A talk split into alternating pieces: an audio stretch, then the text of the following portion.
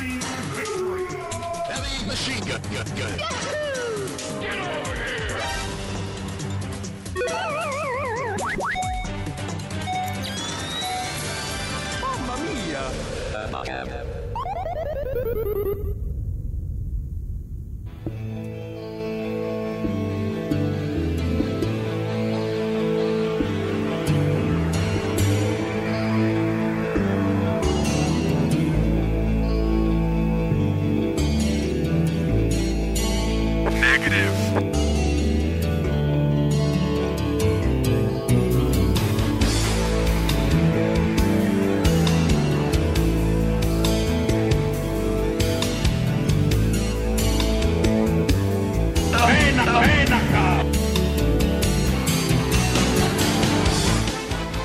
Bienvenida gente loca de Tetris Radio a Abacab ABAC ABB, este lugar donde hablamos de moda y de automovilismo principalmente y de vez en cuando le metemos unos fichines y mi amigo acá el especialista en este eh, panadería artesanal Gonzalo los va a saludar.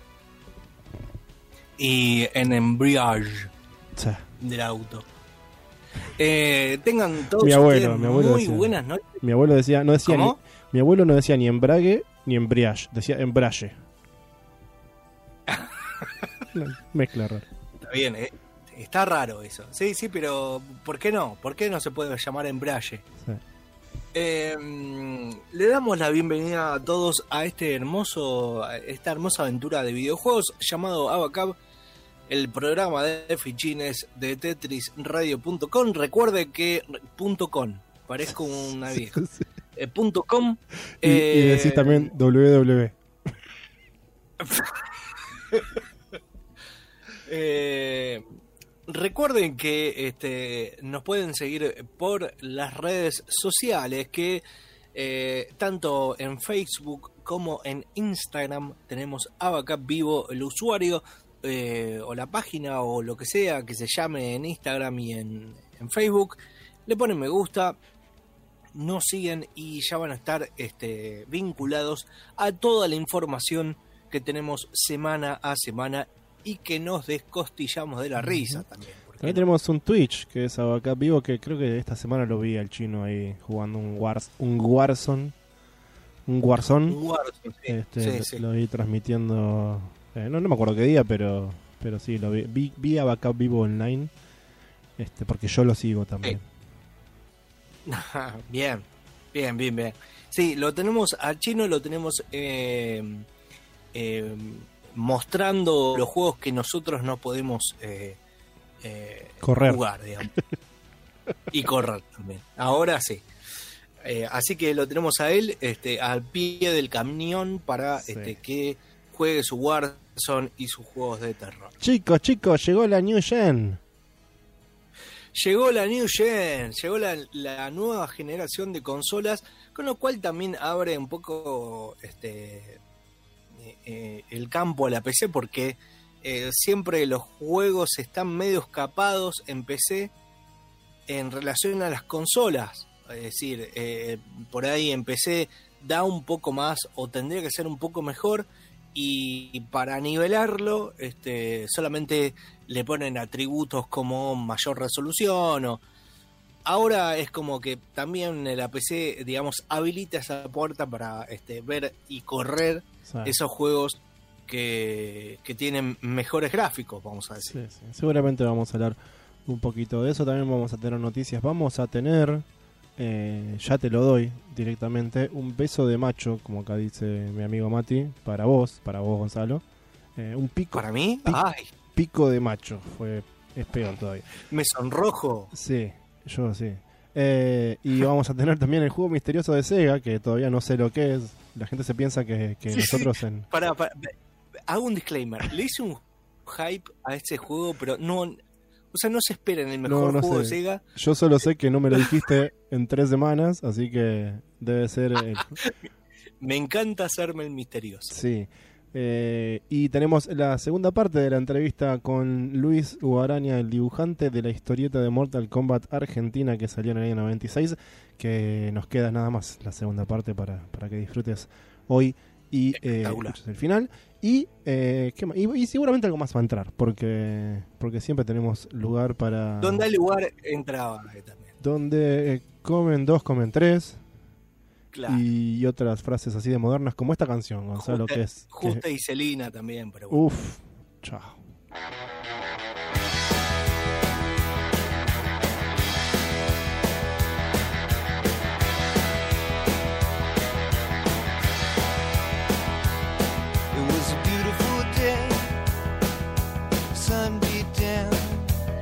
I had the radio on. I was driving.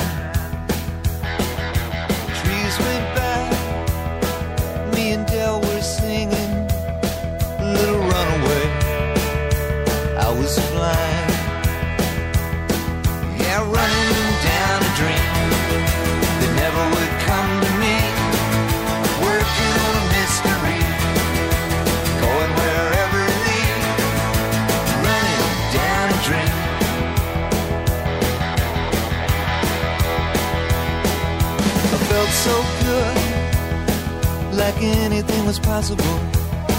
Hit cruise control and rub my eyes. The last three days, the rain was unstoppable. It was always cold, no sunshine.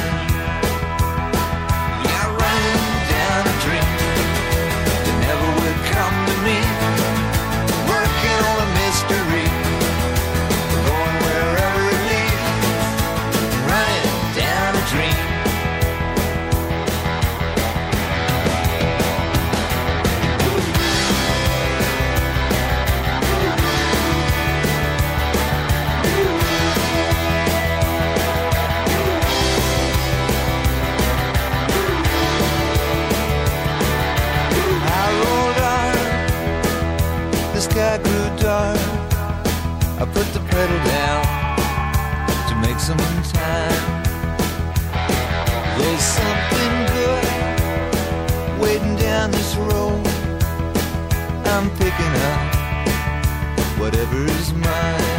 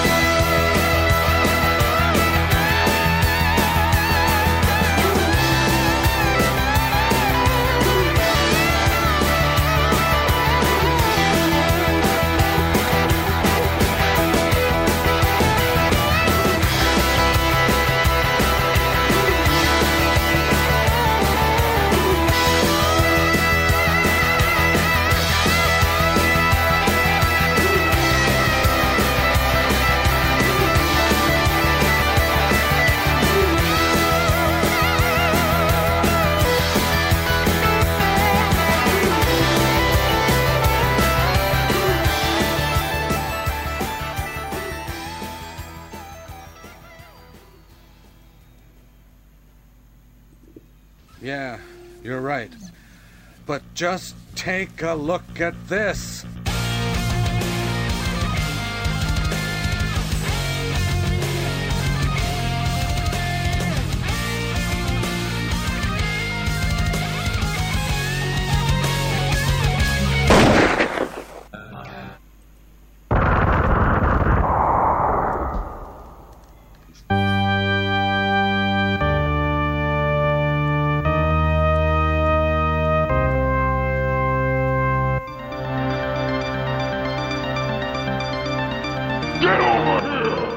Che, che, eh.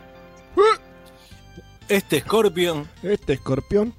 Estamos en Abacab, en este lugar maravilloso de t3d.com, donde hablamos de videojuegos. Era un chiste lo del principio. No hablamos de esas cosas. claro, no, no esperen el auto, ¿eh? Tampoco. Lo que sí hacemos es escabiar. Tenemos acá una Scottish de Temple que acabo de abrir y está muy rica.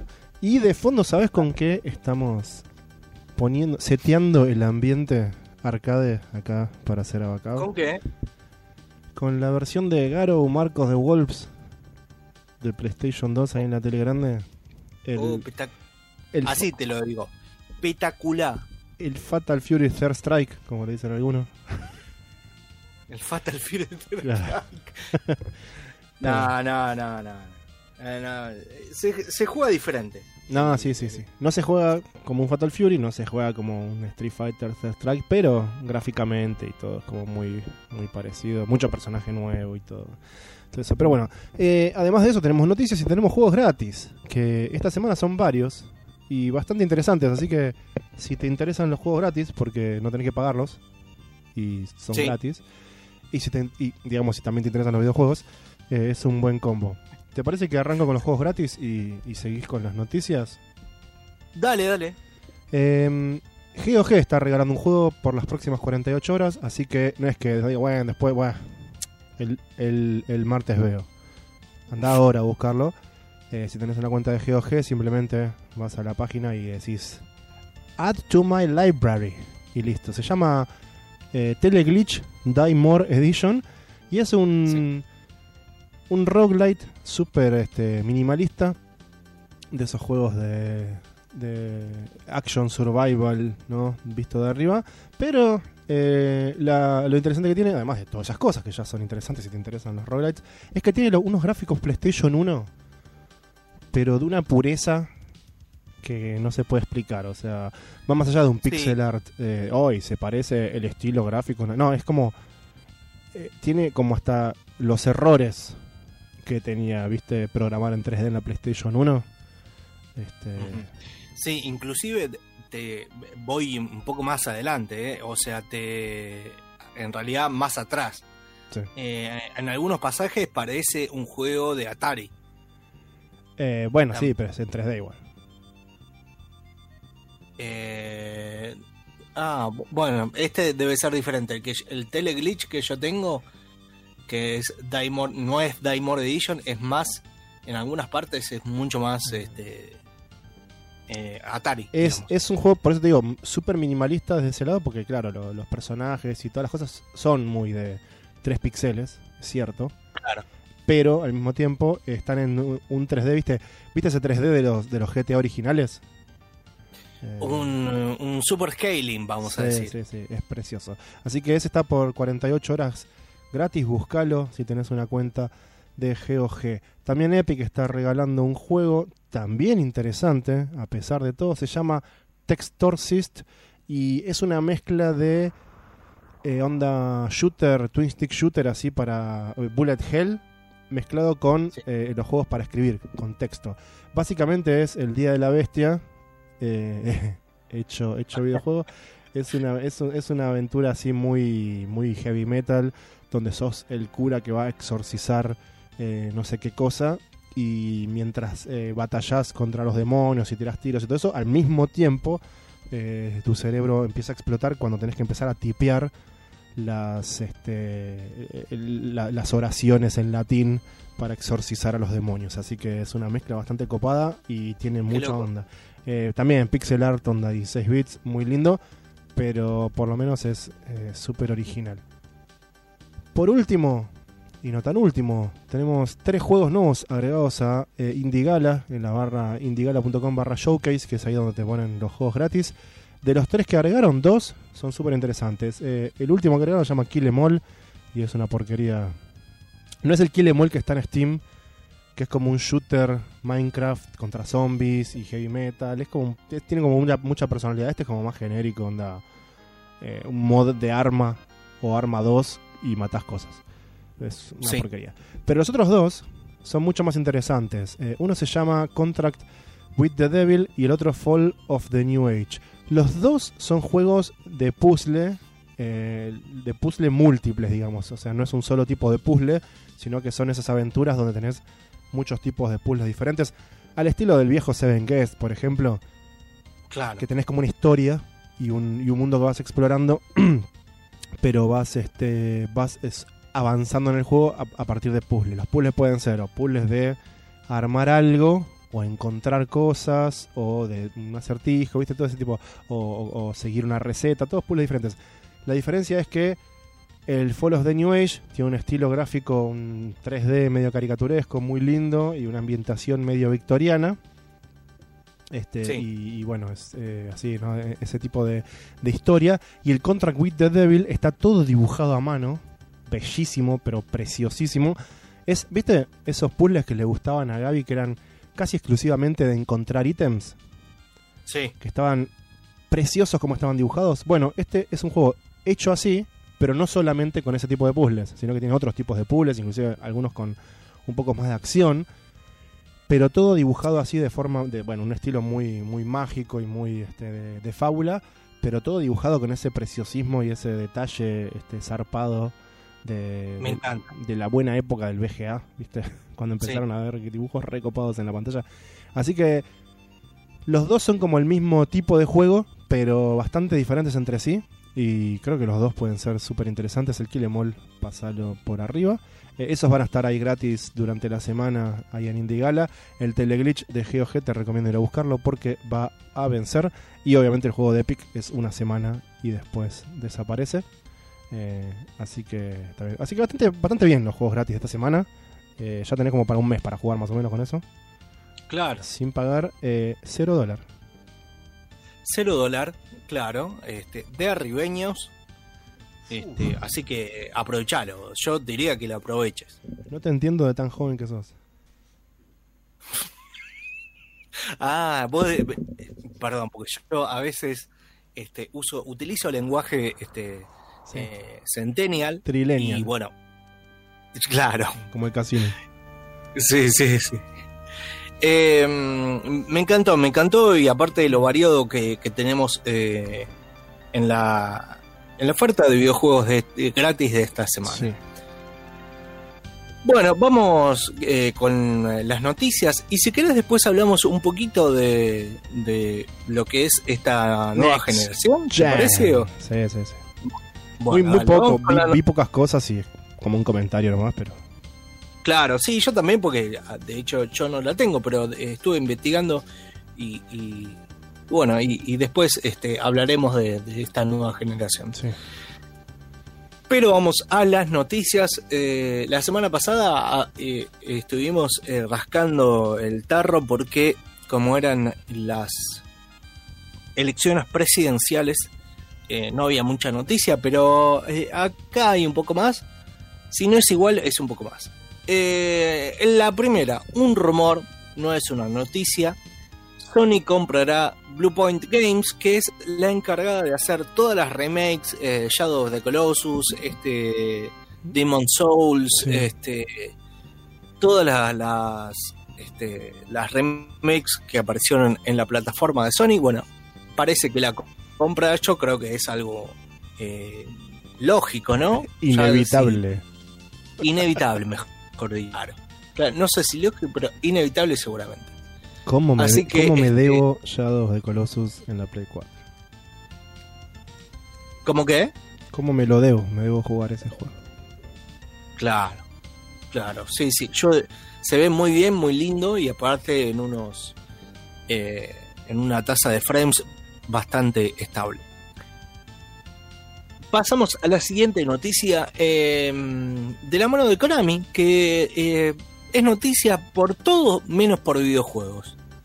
Porque este producirá eh, junto con otra empresa brazos biónicos reales inspirados en el eh, de Venom Snake de Metal Gear Solid 5. Ajá. Para la gente que, le- que tiene una, una dificultad o, o le- o- o- está a falta de, de un, de un brazo, este Konami con una empresa que no encuentro ahora el nombre, este eh, producirá un, un brazo súper copado para este para la gente que tiene esa discapacidad. Ya, Así que ya estamos en el 2020, creo que es hora de ponerle cyberpunk a las cosas, ¿no? eh, por supuesto, por Pero favor. a Eh, todo. Eso es lo que iba a decir. No, no solo, no solo a las prótesis, a los autos. a- a- es hora de empezar a ponerle cyberpunk a las cosas, me parece. Sí, de- eh, de hecho, eso es lo que iba a decir. Tenemos lo malo del cyberpunk, es decir, las enfermedades, Eh, los presidentes eh, imbéciles. Claro. Este, las injusticias sociales, eh, la diferencia entre estatus sociales, bueno, todo, todo lo malo, pero no tenemos un auto que el vuela. ecosistema es muerto. hora que empiece lo bueno. ¿Cómo? El ecosistema muerto. Sí, ya es hora de que, de que empecemos. eh, Viste, quiero, quiero un quiero un paraguas de neón. Quiero, Claro. quiero cosas ciber, quiero ciberprótesis. Este, Sí. Quiero que quiero un anteojito de au- realidad aumentada, pero que funcione bien. Boludeces. Claro. Ver, son, son boludeces, seamos sinceros. Claro, Eh, tal cual. Elon Musk hace aterrizar un cohete que salió al espacio, o sea, estos son pavadas lo que estoy diciendo yo. Sí, obvio. Yo quiero una corbata este, transparente. Sí, de vinilo. Claro. Pero y ¿Por que, qué no y que se ponga de moda. No. Pero lo quiero ya. Claro, sí, sí. Y que lo usemos todo, que se ponga de moda. los, lo- los trajes medio, medio de plástico y la corbata de vinilo. Para el verano un golazo. Claro, sí, sí, sí. Fresquito.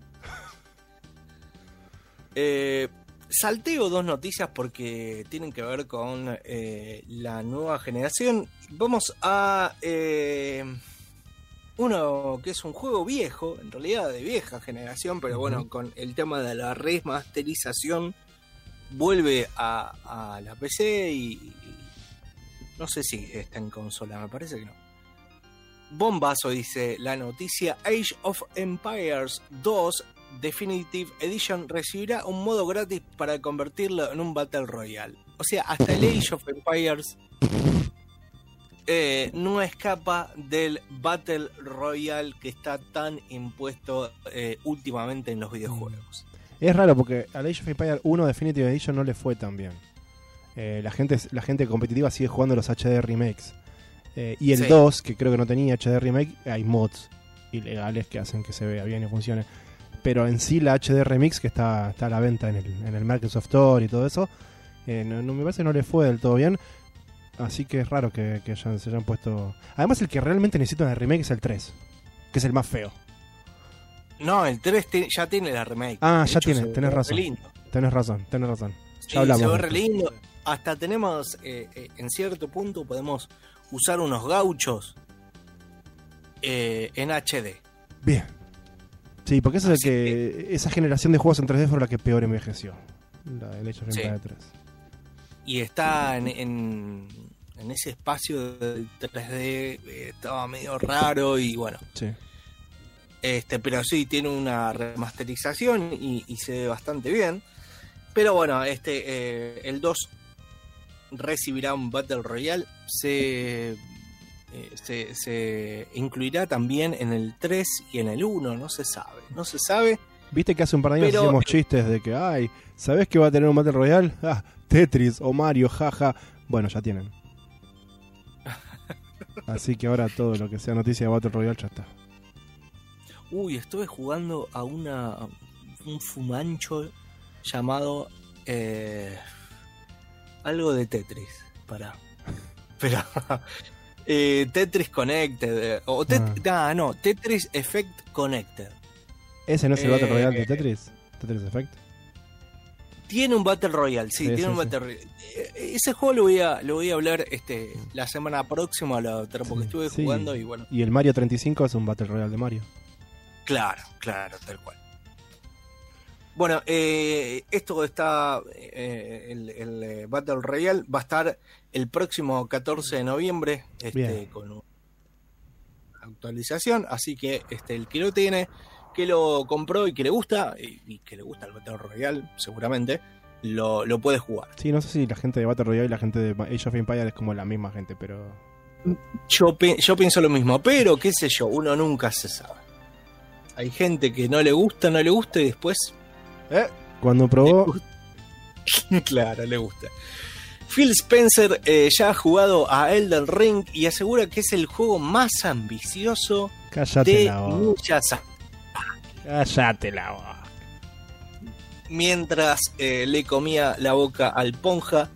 Eh, según palabras de Spencer, Elder Ring es básicamente eh, Miyazaki expandiendo sus horizontes. Este te vende un muerto, pero Sí. este te vende cualquier cosa, Phil Spencer. Yo lo entiendo, o sea, es muy difícil vender un juego después de Bloodborne y Sekiro. Lo reentiendo. Y no dudo de que va a ser una obra de arte. Pero claro, ¿qué vas a decir? ¿Qué, qué que, o sea, que es re diferente. uh, Y sí, que, o sea, es como. Es difícil, es difícil. Eh, Claro. es, es más difícil vender algo así de bueno que, que algo que sabes que es una cagada. Claro, claro, obviamente. Eh, no se sabe. No se sabe. Este, a Phil Spencer le gustó y, y bueno, eh, eh, vamos a tomarlo con pinzas la palabra de Phil Spencer, pero bueno, eh, es, es lo que dice él, que solamente lo vio él, así que... Eh, ah, eh, otra cosa, el Bloodborne, otra vez, eh, Sí. no se anunció, pero Sony dijo, después de la trapisonda que se hizo, la, la trapisonda, a ver, ojo, sí. Eh, después de- de- del bardo que hizo Sony la otra vez diciendo, sí, va a estar para PC. Ah, no, no, no, no. Mala mía. Mala mía, mala mía, no, no, no. No, me dicen que no, que por ahí en el futuro, pero ahora no. Bueno, eh, volvió a, a Sony a decir, bueno, sí, estamos laburando para, Sí. Para el Bloodborne para PC, este, pero va a estar recién para el eh, 2021. Así Si hay que- algo que tengo con Front Software es paciencia. De hecho, no jugué la expansión de Bloodborne ni la voy a comprar nunca para Play 4 porque sé que va a salir para PC y va a tener la expansión Sí. incluida y lo voy a jugar ahí. Seguramente, sí, seguramente. Así que, este, si también te gusta el Bloodborne, este, No, no, no. Yo quiero recomendarlo a vos, por ejemplo, que no jugás Dark Souls. Eh, Sí. Al chino, que juega Warzone. A Mati, que toma birra. Jueguen Bloodborne cuando sale. Bloodborne es. eh, no voy a decir que es el mejor ni una boludez. Es muy. eh, es como. Para, para, te estás, eh, pará, te estás eh, Phil Spencer. Phil Spencer Es como el juego perfecto Sí. para entrar en, el, en, el, en los juegos tipo Dark Souls. Eh, por todo, por la estética, por la mecánica, por, por, por todo. Es como perfecto. Es igual de críptico y todo lo que quieras, pero eh, digamos, realmente de los de los que es para, para empezar, por ejemplo, eh, por lejos, eh, por lejos Bloodborne es el, el juego para empezar con este tipo de juegos. Así que cuando salga para PC, Sí. eh, no te puedo explicar, no te puedo explicar lo que va a ser el online, lo- la cantidad de gente va a ser impresionante. Claro. Eh, bien, bien. Lo voy a. eh, esperemos que el, año que viene, cuando salga, sea otra la situación y lo pueda comprar. Sí. Pero ya, lo voy a, a, a seguir. Eso. Project Diablo es el nombre del increíble mod que ha creado los seguidores del título. Un montón de cosas, este, Sí, cosas que había antes. Lo estuve viendo, estuvo, eh, estaba muy interesante. Cosas nuevas. Un bardo de cosas, de contenido. Este, así que. eh, Sí, había, había un mod eh, importante, Busquen, eh, Project Diablo. había un mod importante antes llamado Path of Diablo, haciendo referencia a Path of Exile, eh, pero este como que le pasó el trapo mal y, y ahora todos los heavy metal de Diablo 2 Sí. están, están con Project Diablo, además tiene, tiene funcionalidad online y todo, así que están dándole más ahí en las ligas, las ligas mensuales. Está muy interesante. Sí, Pero tenés que ser un super hardcore de Diablo 2. sí. Claro, claro. Bueno, eh, eh, volviendo, sé que dije que no iba a hablar, pero bueno, este comentario. Eh, tiene este Tetris eh, Effect Connected, tiene un multiplayer, un Battle Royale. Las personas que están ahí, yo creo que ven el mundo como la Matrix Sí. directamente. Mm, Eh, nunca jugué eh, contra una persona tan jodido sí. como lo que me tocó jugar eh, eh, en el multiplayer. Así que eh, directamente saqué y Mm. jugué solo que por lo menos gano. Sí, de hecho, te, si querés ver algo interesante, Pasamos.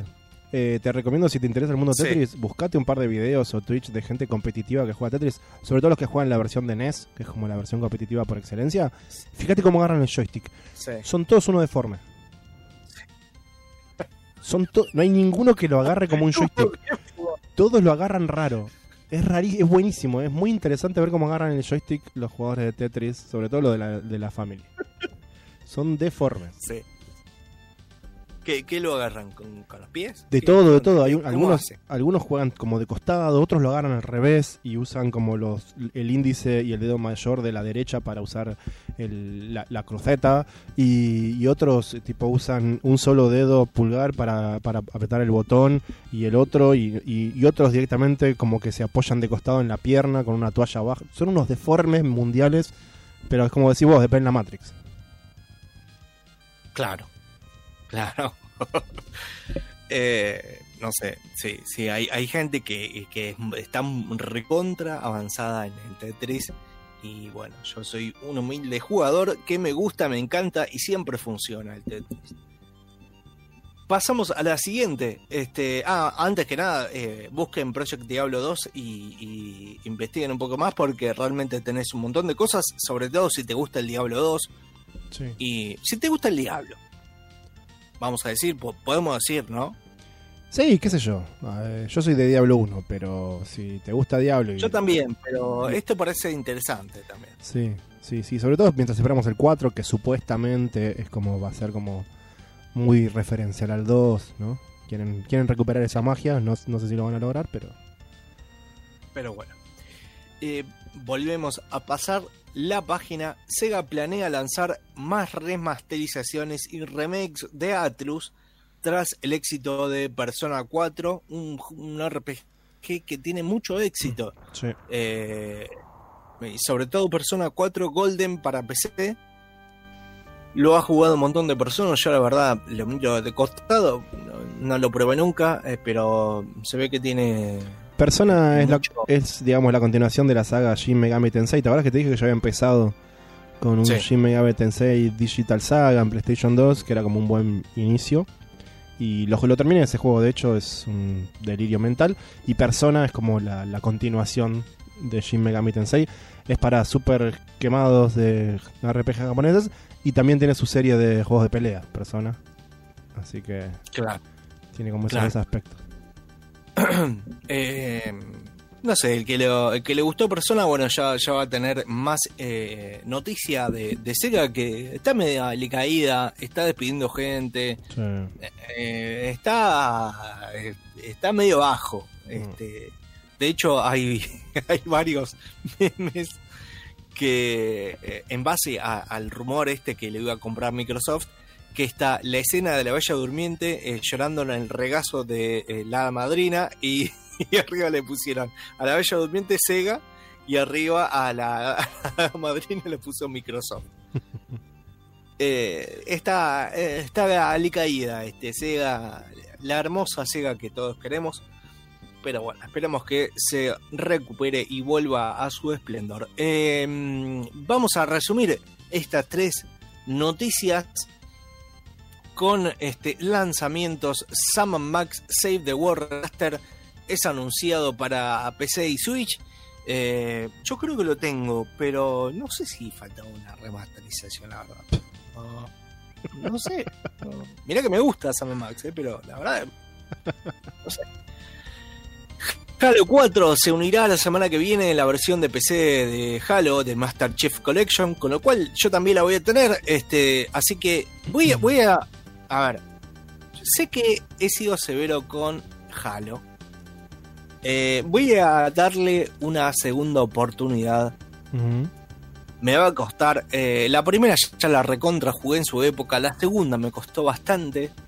Sí. eh, pero va- vamos a darle una, una segunda oportunidad a Halo y vamos a ver qué onda porque.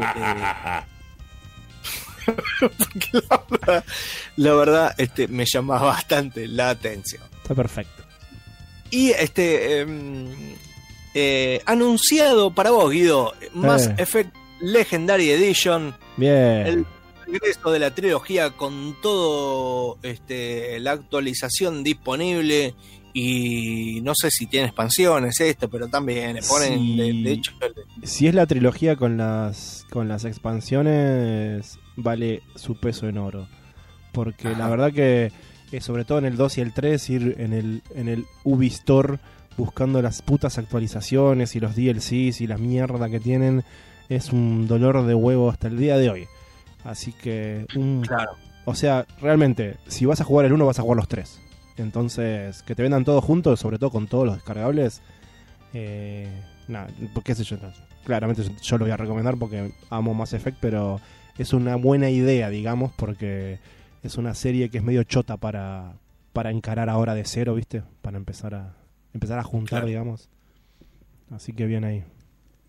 Mass Effect Legendary Edition incluirá Mass Effect, Mass Effect 2 y Mass Effect 3 con todos sus contenidos descargables. Listo. Una está. edición que no se puede perder nadie y llegará a las tiendas durante la primavera del 2021 para PlayStation 4, Xbox, ah, bueno, para también la generación pasada, eh, Xbox, One y PC.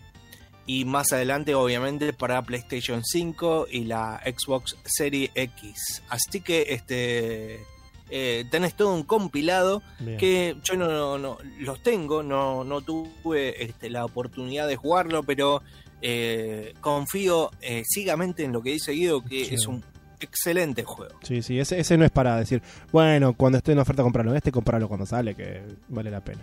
La verdad que... Vale la pena como. Bloodborne. Sí, sí, sí. eso- son- hay, hay juegos que, viste cómo es el comentario, ¿no? Eh, cuando esté en oferta, ni lo dudes. Y hay otros que directamente es, compralo. Compralo. Sí. Cuando esté en oferta, cuando esté en oferta, o sea, compra- te, te estás haciendo un favor. Te estás haciendo un bien. Compralo y jugar. Este, bien, bien. Y ahora vamos, pasamos a la nueva generación y tiro básicamente dos tutoriales, o dos tutoriales, dos, Uh, dos titulares, mejor dicho. Eh, ¿qué, qué ha pasado Eh, en estas cosas? Después hablamos eh, tanto de la consola, pero corrió el rumor, obviamente cuando sale algo nuevo, este, es obvio que hay algunas unidades que eh, tengan fallas, ¿no? Como le pasó a un youtuber que este, después de dos días se le planchó la PlayStation 5 y no funcó más.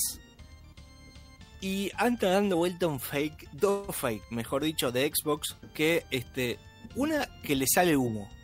Como si fuera eh, una chimenea del Señor de los Anillos, de la que Sí. usaba eh, en el paso. sí. Bueno, eh, se ve que un, un genio, un gracioso, eh, eh, eh, obviamente es un fake, le, le ponía el vaporizador, ¿viste? Uh, qué Y chistoso. le salía un mito de arriba, con lo cual hace mierda la consola también, con Claro, eso, sí, pero bueno, qué sé yo. Pero es un Este, youtuber pelotudo que la, que la consiguió gratis, entonces le chupa un huevo. Claro. Eh, y hay otra que este eh, muestran a una Xbox Serie X que hace levitar una pelotita de ping pong. Eh, señores, es falso eso también, no hace falta que lo diga. Lo que sí, Eh, Lo que sí no va a haber fakes es de la PlayStation largando humo, porque tiene unos coolers del tamaño de una tarta de jamón y queso y tiene unos difusores que, que, que parecen como, eh, ¿viste, ¿viste los brownies, esos grandes que te dan que en, la, en la panadería? Así de altos son los, son los difusores.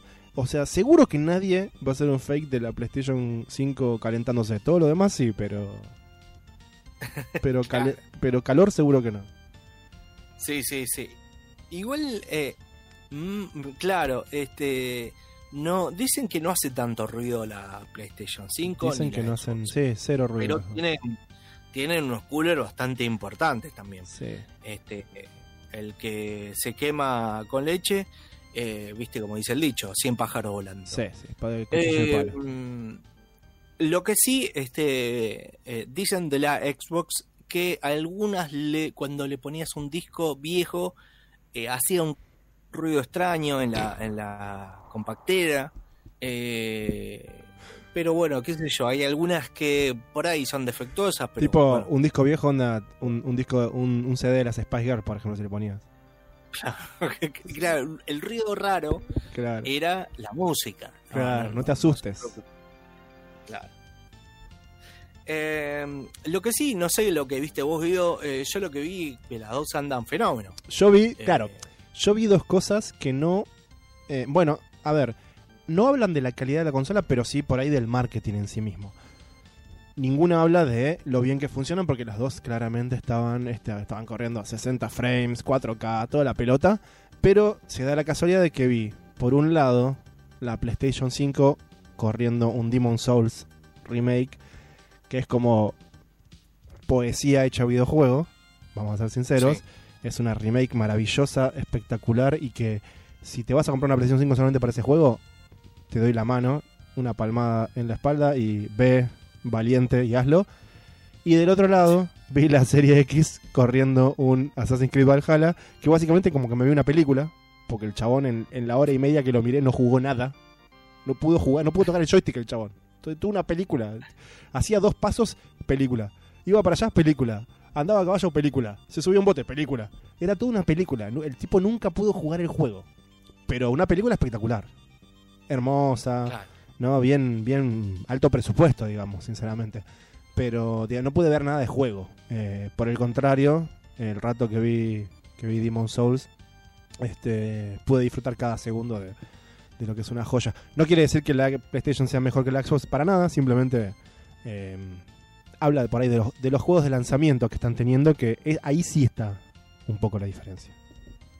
Sí, sí, la, la diferencia está en eso, que eh, tiene, a ver, tiene juegos nuevos y, y tiene la PlayStation 5, Sí. tiene juegos nuevos, tiene eh, juegos de lanzamiento, básicamente, con lo cual la Xbox eh, no, no lo tiene, pero tiene un montón de retrocompatibilidad y tenés un montón de juegos y un, un montón de juegos que jue- yo sí vi co- como, como jugaban a la nueva Xbox y la verdad que jugaba bien. Tiene una opción que eh, tiene dos opciones muy interesantes. La primera, eh, el eh, Smart Delivery, eh, que no hace falta que te bajes el juego completo, te bajas una parte y ya lo podés entrar a jugar.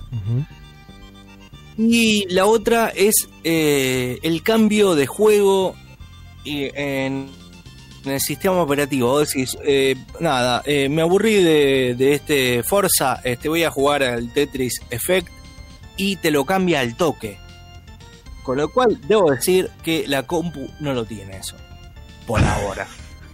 claro. Tenés que salir al Windows, Claro. esperar, esperar, el, uy. esperar el cloud save que termine Steam. Sí, sí. si hay, si, si- hay este, eh, un, que un programa colgado en la memoria, tenés que apretar Claro. control al del, viste, empezar a borrar Sí, cosas. Si estuviste jugando mucho rato, mejor reseteala por las dudas. Claro, claro, sobre todo en las épocas de verano. Esta, Claro. eh, eh, Y después, bueno, después básicamente- Eh, Eso no le pasa a la gente de las consolas. Eh, claro, a la Xbox, eh, no- no, sé si tiene eh, esa opción la PlayStation, pero en la Xbox eh, es inmediato, un- traspasa un juego al otro y después decís, bueno, quiero volver a jugar a este, el Forza. Entonces, el resumen, resumís en el mismo instante que dejaste el juego. Mira. Y eso es bastante interesante. Sí. Yo lo veo como en la Xbox, lo veo como cuando vos te. a ver, al no tener juegos nuevos, yo lo veo como la Xbox, como cuando vos cambiás la placa de video en la computadora. Eso es lo que está diciendo la mayoría de la gente. Está diciendo eso. Que no es algo malo necesariamente. Pero sí es una No. diferencia muy importante. La diferencia es esa. Que comprar la nueva Xbox es como una sensación de actualicé la compu. Ac- actualicé, la actualicé mi otra Xbox. ¿Entendés? Es la misma, pero mejor. Pero puedo seguir jugando los juegos de antes. Y eso. En cambio, la Play 5 tiene como esa sensación de eh, ne- New Gen. ¿Viste? Como Next Gen, como es la consola nueva. No es la anterior. La anterior la voy a guardar en una caja y voy a jugar la nueva. Es como esa sensación de, de cambié de consola Eh, mientras que la Xbox tiene esa, ¿no? Como ese olorcito a eh, mejore la compu, ¿viste? Claro. Hasta que no salgan los juegos nuevos, eh, sería eso. Recordemos que están, eh, Microsoft tiene un montón de estudios, un montonazo de estudios laburando en juegos nuevos, ¿no? Pero eh, si vos te compras la Xbox Series X, es como mm, cuando te compras una máquina zarpada que sabés que todos los juegos te van a andar Mm, muy bien. sí. eh, eh, los juegos que vos tenías en, en la anterior consola y, y todo. Y otra y cosa, lo que eh, por sí. lo que vi, la arquitectura obviamente es muy similar, ya son todas muy juegos basados en PC, eh, porque vi Sí. que Mortal Kombat estaba anunciando un, un crossplay, un cross-gen directamente, no directamente podés, también, ya en, en esta, la nueva generación también vas a poder jugar, por ejemplo, eh, Mortal Kombat desde la Xbox contra oponentes que están jugando en PlayStation, por ejemplo. Claro. Sin problemas, con cero problemas, como con, contra los de PC, así que eso también ayuda bastante a, al- a las comunidades online, eh, que no están, Sí, tan, sí, no están tan divididas, ¿viste? No, aparte es una cosa vieja eso de andar dividiendo el multiplayer por... Nada, un juego tiene que funcionar en todos los juegos. Epic. Epic, exactamente. Lo que sí, eh, yo no, a ver, yo en tema de juegos no, no lo veo tan, este, porque sé que van a salir en la Xbox y, y realmente, este, tarde o temprano van a salir juegos nuevos y se van a ver espectaculares. Con lo cual, este, la, la PlayStation 5 ahora los juegos nuevos se ven espectaculares. Pero eh, en cuanto, eh, digamos, a lo destacado que yo le veo a la PlayStation 5, me parece que es el joystick. Ajá. Eh, con ese. Eh, a mí me sale Rumble Pack, pero ni siquiera es la vibración, no es, sino que los gatillos eh, van a responder en sensibilidad a lo que es el juego. Es decir, eh, lo mostraban con el juego gratis que viene del robotito, que si vos tensás, hay un momento que vos tensás un arco y una flecha, y los gatillos van a funcionar, eh, van a funcionar como si fuera un force feedback. Claro. Es eh, eh, digamos, te va a costar, según tensás la, la, la- la cuerda en el videojuego, te va a eh, eh, costar este, apretar el, el gatillo a fondo, como si fuera un- uno de esos este, volantes de, de- de videojuegos, ¿no? Sí, sí. Y, y un montón de cosas más que me parece que es bastante interesante. Obviamente a no disminuir el- el- la importancia de- del joystick de Microsoft, que Pero es años años laburando de eso, pero parece como más una actualización que un joystick nuevo. Eh, Sí. Y PlayStation siempre como que le encuentra la vuelta para que sea un joystick nuevo, ¿viste? Es como que si ves todos los joysticks de Xbox, excepto el primero por ahí, te cuesta por ahí. "Ay, Este es de la original, este es de la 360, ¿viste? En cambio, ves los joysticks de PlayStation y vos sabés al toque cuál es de la 2, cuál es de la 3, cuál es de la 4, cuál es de la 5. Es como. También tiene unas diferencias este, funcionales y, de diseño mucho más notorias, ¿no? Como que esto, es nuevo, no, no es lo mismo de antes. claro. Eh, yo no a ver, no, no, no conozco el joystick a fondo de PlayStation 4, pero me pareció bastante interesante eh, en ese sentido. Eh, no hay un game changer eh, en, en ambas, pero es como una actualización, como vos decís, y, y qué sé yo, cada una tiene lo más interesante posible, pero se diferencia de la anterior generación que ya había nacido medio vetusta, medio vieja, eh, en comparación a la PC o en, este caso, por ahí eh, la, potencia gráfica se le puede acercar a una PC tranquilamente y, aparte la velocidad, como yo te digo, la velocidad de espera, la velocidad de carga, este, todo en ambas consolas es súper rápido, con lo cual eso también es, es un eh, es un gran punto eh, en ambas consolas. Realmente, si eh, compres la que te compres, eh, eh, yo creo que la vas a jugar re bien y tenés una oferta bastante o interesante o vas a tener una oferta bastante interesante, Sí, sí. me parece. Bueno, acá nos dice Mati que en el local donde va a laburar le dijeron que van a tener una PlayStation 5, así que bueno, lo van a echar a los dos días, está claro. Este, y, y también dice que no se olvidó que nos debe el video del arcade, el arcade, ese, Ah. ese plano hermoso que tenía. Eh, pero bueno, ya, ya veremos si cumple o nos miente, como, como hace tanta gente, ¿no? Este, ¿Te parece ir a escuchar una canción y cuando volvemos pasamos la segunda parte de la entrevista con Luis Guaraña, dibujante Dale. del cómic de Mortal Kombat, segunda y última parte, eh, para el deleite de nuestros oyentes? Dale.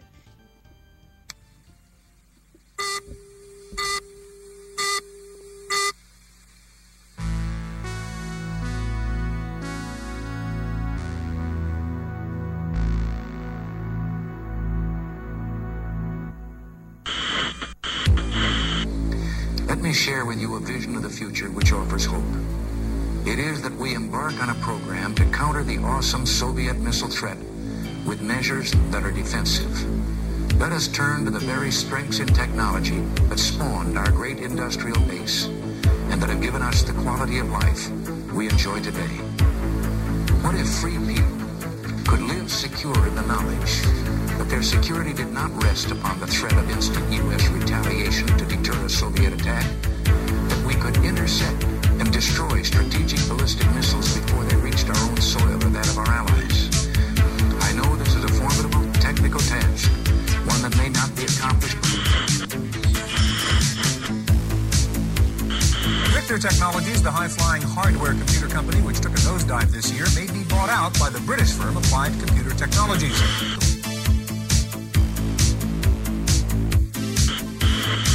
Piloting a space shuttle is very difficult to do. One would think, can a, a, a kid or a normal person actually pull this off? Well, what I did when I designed this was I, I understood that problem. Um, It seems the sweep of technology has no limits. In San Francisco this week, the world's first robot bartender was unveiled. Robot can talk, can take spoken orders, and can mix 200 different drinks. But on the first test run, the robot knocked a glass off the bar and onto the floor and poured beer all over the counter. The robot's designer said there were still some bugs to be worked out.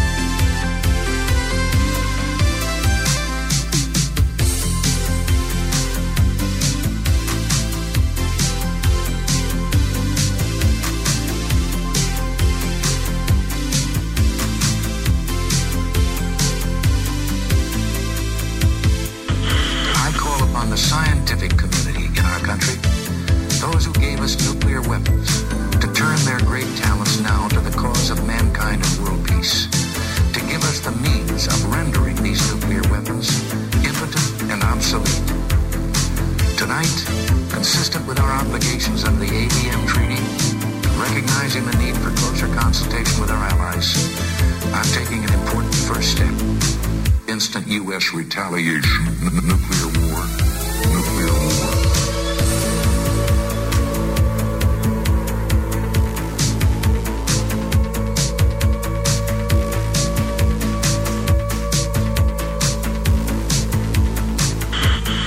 In Japan, where high technology is showcased, consumers stare in wonder at the latest facet of life overtaken by the computer age, the department store. While the Cebu store is proud of its technology, it is worried that customers will feel it has lost the human touch.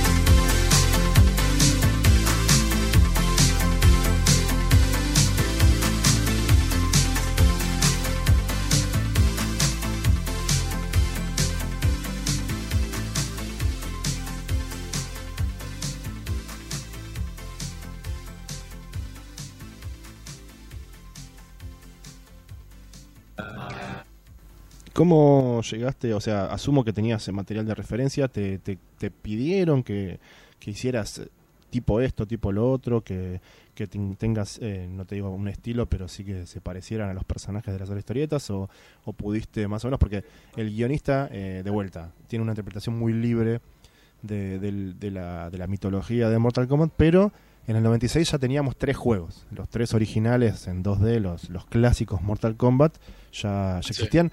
Más allá de que los juegos en sí eh, no tienen mucha historia dentro de los juegos, eh, tenías que ver ¿no? todo lo parafernalia alrededor, pero sí tenías mucho diseño, mucho personaje, eh, de hecho muchísimos personajes y muchas cosas. ¿Cómo, cómo te, encararon a vos con ese tema estilístico para hacerlo? O, y si, si por ahí inclusive te, te permitían este, agregar cosas que, que- que el guionista no, no tenía por ahí muy en cuenta cuando escribía estas, estas historias. Yo ya estaba en esa época en sintonía con el estilo, viste, como te decía de Jim Lee y todo. Entonces el flaco cuando vio el dibujo eh, prácticamente a mí no me dio ninguna indicación porque era eh, justo lo que necesitaba. Claro. Eh, así que en ese aspecto de estético no, no, no hubo ningún tipo de... Y yo después eh, buscaba las revistas para tener una referencia básicamente sobre el diseño de los personajes de los trajes, más que nada. En cuanto a estilo, hacía hacía lo que en ese momento me, interesaba a mí, que coincidía con el contexto, con el estilo del contexto, así que en ese sentido, yo más, más que nada buscaba las revistas, eh, esa yankee, para eh, ver cómo, cómo se interpretaba gráficamente, porque viste que muchas veces eh, el videojuego es una cosa y después hay como una especie de... universo alternativo de la franquicia en donde la historieta se reinterpreta en algunas cosas y yo para, para respetar eh, las interpretaciones que estaban haciendo los yankees en ese momento eh, eh, había conseguido algunas revistas eh, de las historietas yankees para ver cómo estaban vestidos los personajes, cómo le reinterpretaban ciertas fisonomías y, y bueno, y eso básicamente. Sí, sí, sobre todo en un juego Mortal Kombat que tenía esa cualidad ¿no? de que personas digitalizadas, eh, no eran no eran dibujitos eh, en el propio Claro. videojuego. Y sí, y ya te digo, verla es como es imposible escapar, o sea, apenas la ves decís, bueno, sí, eh, eh, al lado de una historieta de, de las de Malibu, de Patrick Rollo, o sea, pega como si fuera parte de lo mismo, ¿viste? No se, se nota que más allá de que re- por ahí reconocer la tinta de Merigi te, te trae para acá, pero pero lo que hace es más es, es mejor todavía porque le da como un, un gusto nacional eh, a algo que si yo lo hubiera visto perdido eh, sin globitos y sin firma eh, hubiera pensado que era una historieta que, que por ahí que, que- que- que se me pasó una historieta viste Sí, yo creo, yo creo que el flaco, el, eh, el editor fue piola en el sentido de que yo en ese momento estaba recaliente porque quería entintarla yo también, Claro. pero este, eh, después se me pasó, pero uno entiende, viste, yo era medio pibe, entonces estaba, viste, todavía que tenía el tema de la, este, pero yo creo que el flaco hizo bien en el sentido de que yo le aportaba detalle y sobre todo la narración entre comillas, moderna de ese momento, y, y Rubén la- le aportaba la, solidez de la experiencia de él, de, la tinta y de el, re- eh, el render eh, más, eh, podríamos decir, más prolijo, y, y él corregía algunas cosas también anatómicas, y, este, pero básicamente... eh, vi- visualmente le daba ese, ese nivel que para el editor necesitaba hacer algo profesional, porque esto era mi primer trabajo, o sea, los lápices eran, estaban, tenían 10 veces más detalle de lo que terminó siendo la tinta, pero eh, era un detalle que vos lo ves y eh, le algo le faltaba, o sea, en ese sentido como un redondeo de, de, de, de, de- de concepto, por ahí sobraban detalles en algunos, molestaban, ¿viste? Eh, y, y Rubén le agregó todo su, su, su profesionalidad. eh, sí la experiencia que es lo más yo- importante Claro, claro, claro. Yo en ese momento me acuerdo que un día nos juntamos todos en la editorial porque yo estaba recaliente que eh, había detalles, yo me mataba haciendo una escenografía, ¿viste? Y, y Rubén agarraba, borraba todo y metía una pared con un coso y yo digo, una puta madre. Me acuerdo que en ese momento habíamos discutido ahí en la editorial, pero todo bien, después uno lo entiende con el tiempo, obviamente eh, te das cuenta cómo funciona la industria. Era mi primer trabajo profesional y yo, viste, digo, pero me está sacando detalles, me está sacando. El flaco me decía, no, pero acá hay que, hay que sacar la revista, hay que sacar la revista. Y, y no, pero todo bien, todo bien. ¿viste? Tuvo, pero yo estoy muy orgulloso del proyecto y, y siempre le estoy agradecido a, a Chicone porque me dio esa chance. eh, para mí fue muy importante. Me, enseñó ahí, viste, porque esto de la historieta, vos no, no hay vuelta, viste, lo aprendés. eh, viste, por ahí estás 10 años sacando fanzine y llegás más o menos a un nivel, ¿no? X. Pero si vos te metés con esto, en estas tres revistas donde yo tenía que estar cumpliendo con deadline, tenía que estar eh, cumpliendo con los requerimientos del editor, eh, con lo que escribía el guionista, con que después eh, Rubén lo, lo modificaba y ahí en, en tres números aprendés más que en 10 años de sacando tu propia revista, ¿viste? Claro. Para mí es así, eh, para otra gente por ahí es distinto, pero yo en tres números la verdad que fue unas un, un periodo de, de- de aprendizaje muy fuerte, industrial, así de cómo es el laburo industrial, sobre todo porque además ya en Argentina en ese momento estaban empe- estaba empezando la decadencia de las grandes editoriales, estaba ya Columba, Record, todas las grandes editoriales empezaban a decaer eh, estrepitosamente, a desaparecer y todo ese concepto de la historieta industrial estaba en, en extinción. Y esta para mí fue la última chance que tuve de- de- de- de vivir eso y, Bueno. y- y, eh, con la productora y todo, y que también fue importantísimo en, en- en otros aspectos, digamos. Sí. Este, ¿Cuánto tiempo fue este el laburo en estos tres números? ¿O desde va? Si, si fue enseguida que te contactaron y te, te pusieron a laburar. ¿Cuánto, cuánto tiempo por, por ahí por episodio tuviste para, para entregar? Y eso, vos sabés que no, ya ahí no me acuerdo, pero sé que se había hecho, era algo que se hacía rápido. Mm. Yo calculo. No, pero si te digo, no, la verdad que no me acuerdo. Sé que tengo la- el recuerdo de que eh, lo, lo tuve que hacer dibujando como un loco, pero. Así que debe haber sido corto tiempo, pero.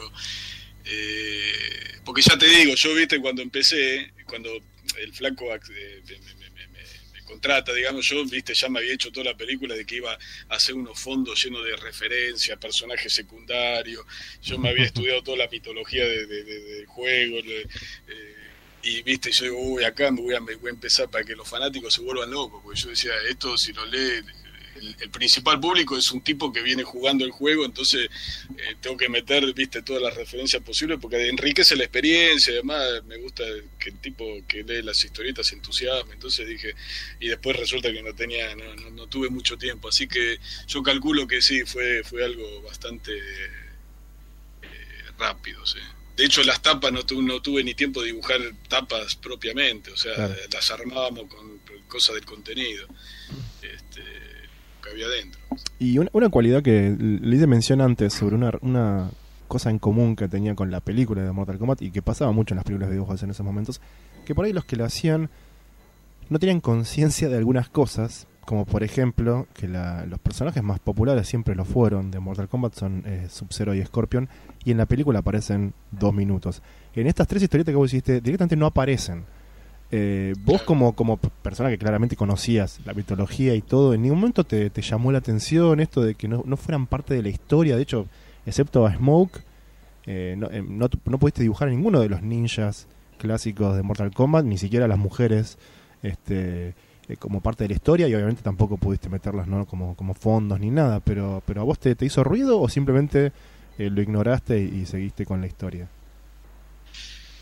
No, lo que pasa que sí, no, yo me di cuenta, sí, sí. eh, pero yo ahí, viste, era mi primer laburo, eh, totalmente a disposición de lo que me pedían, viste, en el sentido visual, estético. eh, el guion lo trataba de respetar al máximo, porque ya te digo, era toda gente que yo leía de pibe, ¿entendés? El guionista era uno que eh, leía las historietas de Crazy Jack que hacía para Editorial Columba con Rubén, y viste, para mí eran todos tipos que eh, recién, viste, tuve las fricciones esas con Rubén, eh, cuando empezó a, a venir material entintado y yo veía los resultados, pero eh, al principio, viste, yo estaba un poco como eh, viviendo un sueño, así que no, Claro. no- pero me daba cuenta de que los tipos eran de otra generación y entonces obviamente no tenían la misma lectura eh, que, que- que podía ser un tipo más, eh, más joven que había crecido con los juegos. Eh, Sí. de hecho, el guionista, yo no sé, la verdad, Manuel, no sé hasta qué punto había, creo que ni, no, no había jugado el juego. O sea, esto era como una changa, ¿entendés? Entonces, no,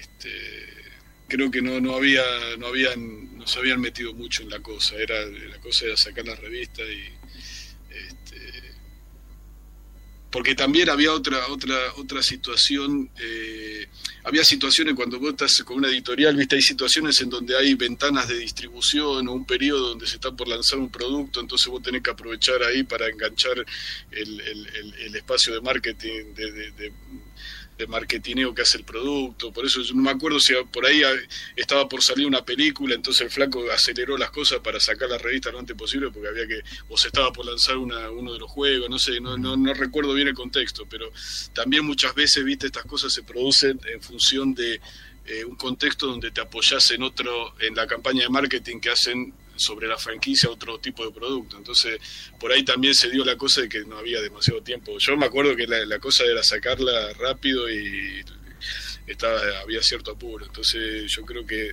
por ahí se había dado también una situación así, entonces por ahí no sé, por ahí el guionista no tuvo el tiempo necesario para documentarse o no sé, pero eso bueno, eso ya Sí. hay que preguntarle al guionista, pero Sí, sí. Bueno, al- a, la distancia y, y por ahí viéndola ya siendo un poco más grande, tiene esa... Se nota, ¿no? Eso de que el guionista es una persona de otra generación, pero tiene unos toques más allá de que claramente se eh, eh, tuvo eh, ci- cierta cierto conocimiento, porque no, no todo es este directamente tirado de los pelos para nada. Se ve que se, se tuvo un, un poco de, de contacto con el material sí, sí, por ahí no con los juegos, ¿no? Pero, pero por ahí sí con, con historietas o con, o con texto.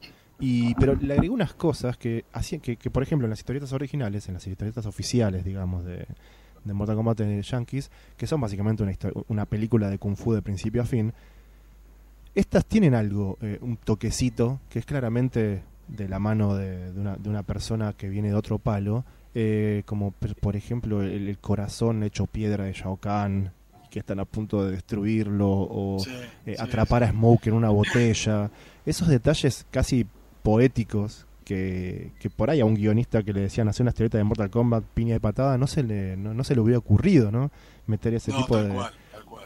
ese tipo de historieta Sí. más este más, más clásica y más narrativa y no queda mal, o sea, de vuelta, si yo fuera un nene que le compré la historieta en ese momento, por ahí diría, esto es una cagada, yo quiero piña y patada, pero pero por ahí como como una persona mayor o como alguien que lo ve a la distancia, tenía cierto cierta belleza también en sus agregados, más allá de eh, considerar uno si, si tiene permiso uno hacerlo o no, ¿no? Pero pero tiene eso de tiene también algo bueno, me refiero, el tema de que de que la gente que la hizo, por lo menos el guionista, fuera de otro, de otro palo, por así decirlo, ¿no? Sí, a full. Bueno, eh, ese es un, eso es un excelente punto. Sí, sí. A mí eso me fascina de lo que se llaman los bootlegs o, o versiones alternativas, eh, medias marginales que se hacen de grandes franquicias. Me fascina eso, justamente. Lo que vos decís es, exacto. Eh, Manuel en ese momento ya era un, guionista consumado, ya tenía años de experiencia y, tenía, eh, es, es, un, es un gran guionista. Y, siempre tuvo esa poética y tiene esa poética eh, que vos mencionás y, y- creo que sí, no es, es- esos elementos agregados en, en- al- a, la franquicia para mí sí son fascinantes y he tenido repercusiones de otra gente de que la leyeron de chico y que le llamaba, le fascinaba eso también, porque tiene como cierta aspereza y cierta eh, lo, ha- lo hace un poco más, eh, ¿cómo, podría decir? Lo hace un poco más terrenal, un poco más, eh, le, da unas aristas un poquito más agudas que hacen, producen cierta fascinación. Me, me hace acordar mucho, ¿sabes? A, a los primeros cómics de, de He-Man, de los muñecos de He-Man, Sí. eh, los mini cómics, eso que venían, que vos tenés una tanda de, de los primeros cinco u ocho cómics, donde es, viste, es una cosa media densa, porque todavía estaban desarrollando la franquicia y nadie tenía muy claro. Sí, sí. Entonces hay, hay toda una historia me- más tipo Conan, media, media con elementos Sí. medio sangrientos, ¿viste? Sí, las interpretaciones de Alcalá de los personajes. Uy, claro. son, son Entonces, rarísimas, ¿viste? son, son, son bellas. Y digamos. después, claro, y una vez que arrancaron con el dibujo animado, bueno, se fue todo al carajo eso y Se ya estandarizó. una cosa. Claro. Eh, y con esto, en, ese sentido, lo veo la similitud acá porque, como bien decís, sí, eh, Manuel venía de otro palo y, y- y- le aportó cosas muy interesantes. Sí, sí, yo creo que eh, yo creo que con tiempo esto, si se desarrollaba, hubiera sido algo algo muy interesante. Sí, sí. Sí, sí, pero no es, es lo que siempre falta, ¿no? El tiempo. Y sí, sí, sí, sí. Además, eh, eh, fue, ya te digo, un poco accidentado. eh, La producción, eh, el color mismo. Carlos de Vicia era, era otro, un colorista que había trabajado en Columba también. Y, y él, eh, en ese momento recién empezaba el tema de la- del color digital. Entonces, Claro. viste para renderear una página que hacías con el color tenías que estar, no sé, como dos días dejándole el coso rendereando la página, porque era, era realmente un laburo, eh, viste, eh, complicado, digamos. Sí. Y, y bueno, la revista fue un poco despareja en ese sentido en la producción por el contexto y por to- todo lo que pasaba, entonces bueno, eh, no, no funcionó mucho, pero yo creo que si hubiera, ten- hubiera tenido más repercusión hubiera sido más eh, eh, exitosa y hubiera justificado más la inversión, se hubiera desarrollado algo interesante. sí, sí. ¿Y cómo, más allá de que veo que a vos te, te quedó? Porque es tu primer trabajo profesional, te quedó en la memoria y creo que creo que lo recordás con bastante cariño. Eh, ¿te, ¿Te brindó algo aparte de eso? ¿Te abrió alguna puerta? ¿Te, te llevó por algún camino? ¿O quedó como, como algo para mostrar y, decir, miren, por esto cobré y lo hice, lo- y lo hice bien? ¿O, o simplemente eh, realmente te, fue lo que te, te, catapultó para lo que estuviste haciendo después? No, después, eh, después de esto, no, no, particularmente puertas eh, no, no, no me abrió. Yo después de eso empecé a trabajar en, en- la- bueno, sí, en realidad empecé a trabajar en Mayday eh, en, en la editorial, pero como diseñador gráfico. Eh, entonces empecé a diseñar las revistas de Mortal Kombat y otras revistas, a veces eh, diseñaba lo que tocaba, ¿viste? a veces de videojuegos, a veces este y, y después en cuanto a historieta me fui volcando más a la en ese momento era estaba explotando el tema de los fanzines y, y era todo por, estaba todo por hacerse viste yo había empezado a sacar la revista Buitre con Martín Larrategui este otro compañero de batallas y y entonces yo ya estaba como más eh, focalizado en, en, desarrollar una carrera en, lo que se suponía que iba a ser eh,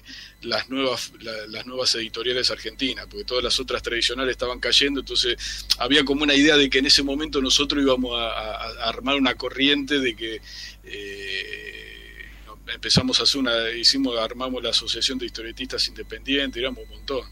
Y estábamos todos, viste, los flacos de Cátzole, lo- lo- lo- lo- había varios eh, corrientes de fanzine, eh, en donde todo había como una expectativa de, decir, no, nosotros vamos a hacer la nuestra y vamos a vivir de esto con la nuestra, ¿entendés? Entonces, yo tampoco, eh, viste, eh, me puse a buscar, me acuerdo que había ido, sí, al estudio de los hermanos Villagrán, eh, y les di a ellos un par de muestras que mandaron a Estados Unidos en paquetes donde ellos eh, en ese momento todavía eh, oficiaban un poco así de gracias al contacto que me había hecho el, el- el gran Kika Alcatena, querido amigo y maestro, y pero como que viste a mí me parecían regrosos, obviamente los hermanos Villagrán son próceres de la historieta nacional, Eh, y, pero lo veía como algo más distante, ¿viste? Y entre eso y, y yo que todavía me faltaba a mí, porque tampoco era Travis Chares o ¿viste? no era un dibujante,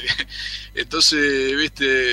Me fui focalizando más en cuanto a historieta lo que era el ambiente nacional y ahí después formamos la productora y estuvimos varios años yendo por todo el interior a eventos, hicimos mucho, mucho esfuerzo con esa... Sí, sí, y ahí más que dibujante eras, eras este, productor editor y todo, todo, o sea, te, tenías todos los sombreros en ese momento. Y ahí éramos todos, sí, estábamos con, eh, sobre todo, bueno, Hawk, Cristian Mallea, Carlos Saón, Mosquito, éramos ahí, que ese grupo había surgido a partir de las reuniones que teníamos en la asociación, en el, eh, la CTA de Avenida Independencia, la Asociación de Historietistas Independientes, la CTA nos prestaba el lugar y nos reuníamos ahí los fines de semana y la productora nació ahí y, bueno y ahí le estuvimos unos cuantos años dándole eh, al proyecto ese pues, poniendo mucho esfuerzo y, después bueno fueron surgiendo otras eh, se fueron por, por sedimentación natural se fueron afianzando editoriales eh, yo después perdí un poco el contacto, pero se fueron eh, conformando editoriales más, eh, Belorofonte y otras editoriales que empezaron a publicar incluso materiales de grandes autores clásicos, eh, históricos, como Alcatena, Solano López.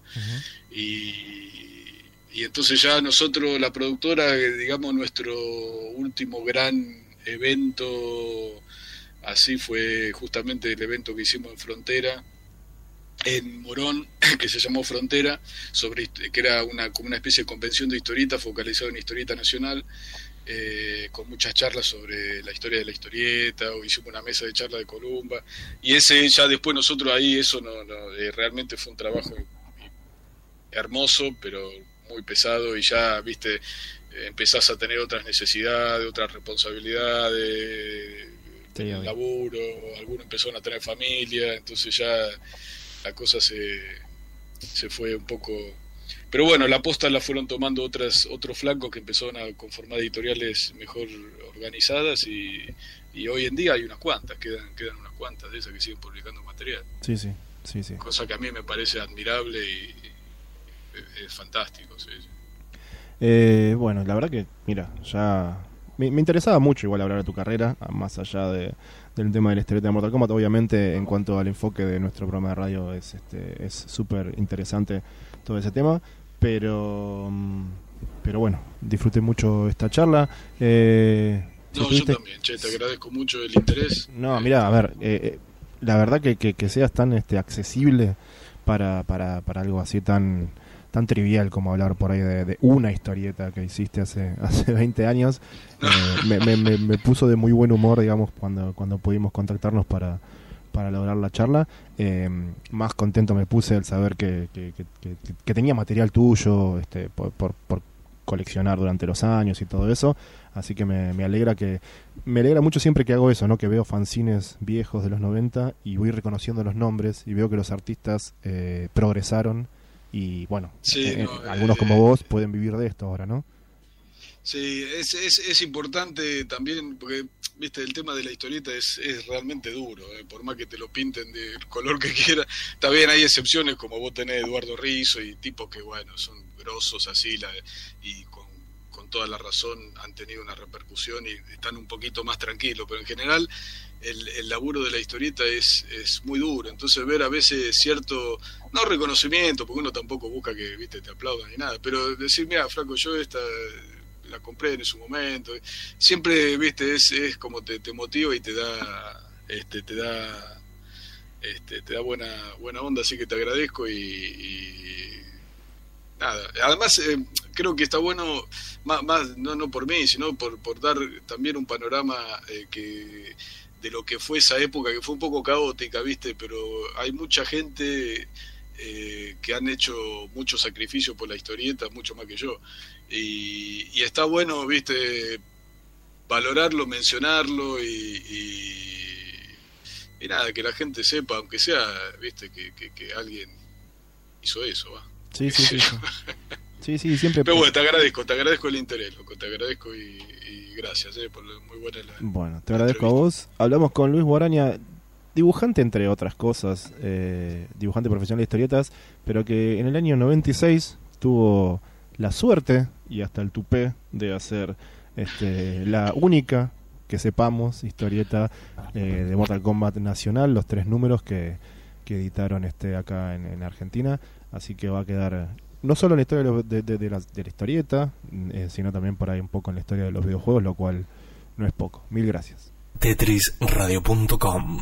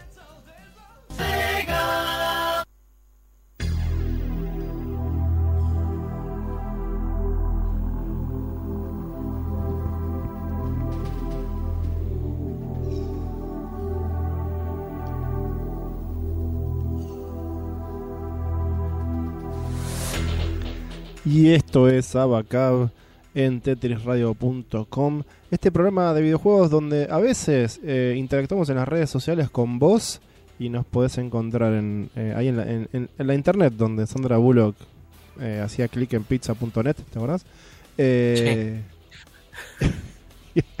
Y apretaba el, símbolo pi escondido ahí abajo.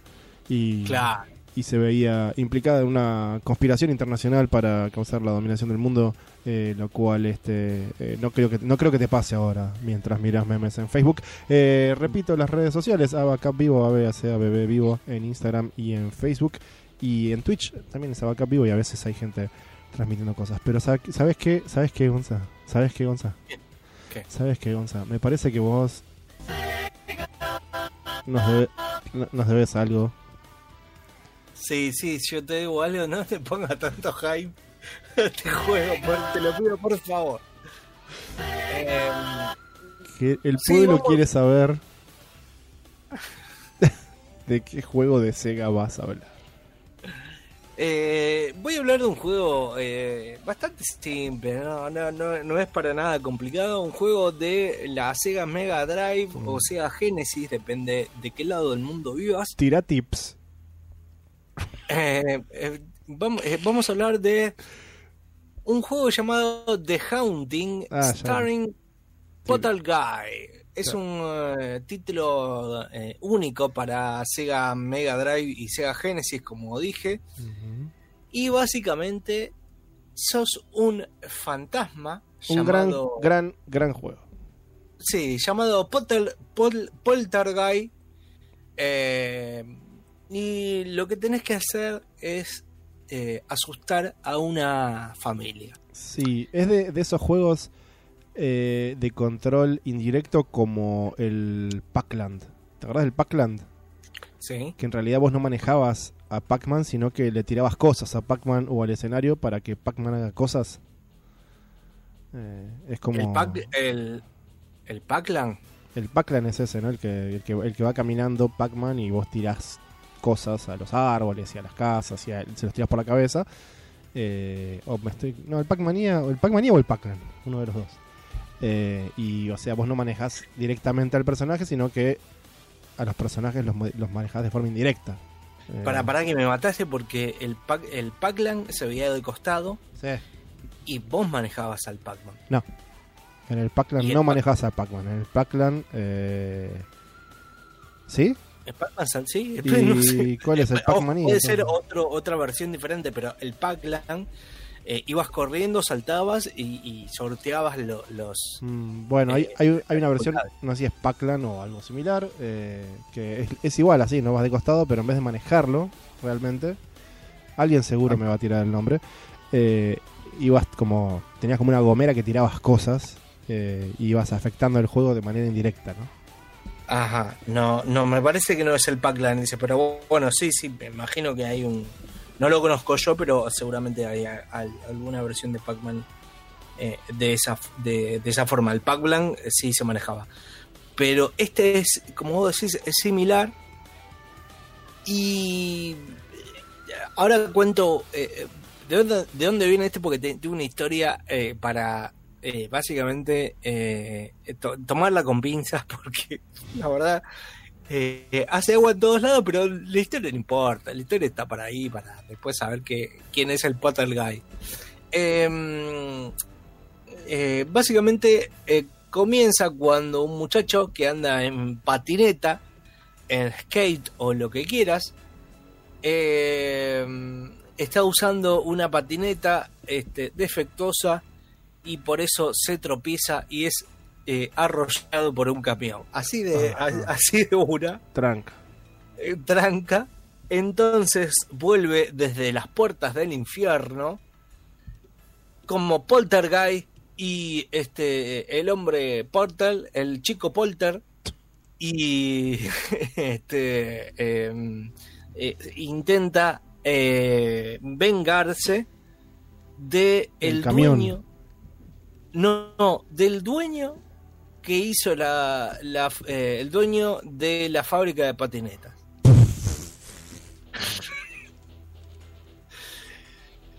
Eh, Bueno, por lo este menos tenía caso- historia.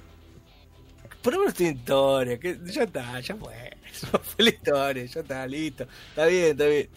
Y este mm, en este caso es el- la empresa Sardini, Don Sardini, tiene un nombre medio, este, medio raro. Sí. Y eh, me- medio mafioso. De hecho, eh, tiene un aspecto mafioso el señor Sí, sí, Sardini. tiene, tiene skates y pizzería. Y este, claro, eh, eh, intenta vengarse de la familia Sardini, no solamente de él.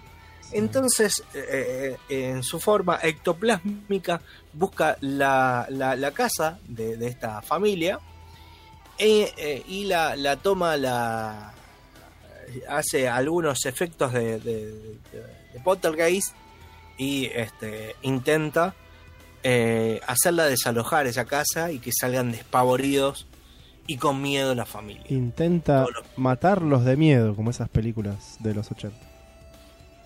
Sí, claro, no sé si tanto matarlo, pero eh, que se peguen un, ju- un julepe. Que se peguen un jabón. Esto- si no lo decía eh, vos, lo decía yo. Sí, sí, sí, estaba a punta de, de- de boca, eso. Entonces, este, eh, ¿cómo es esto?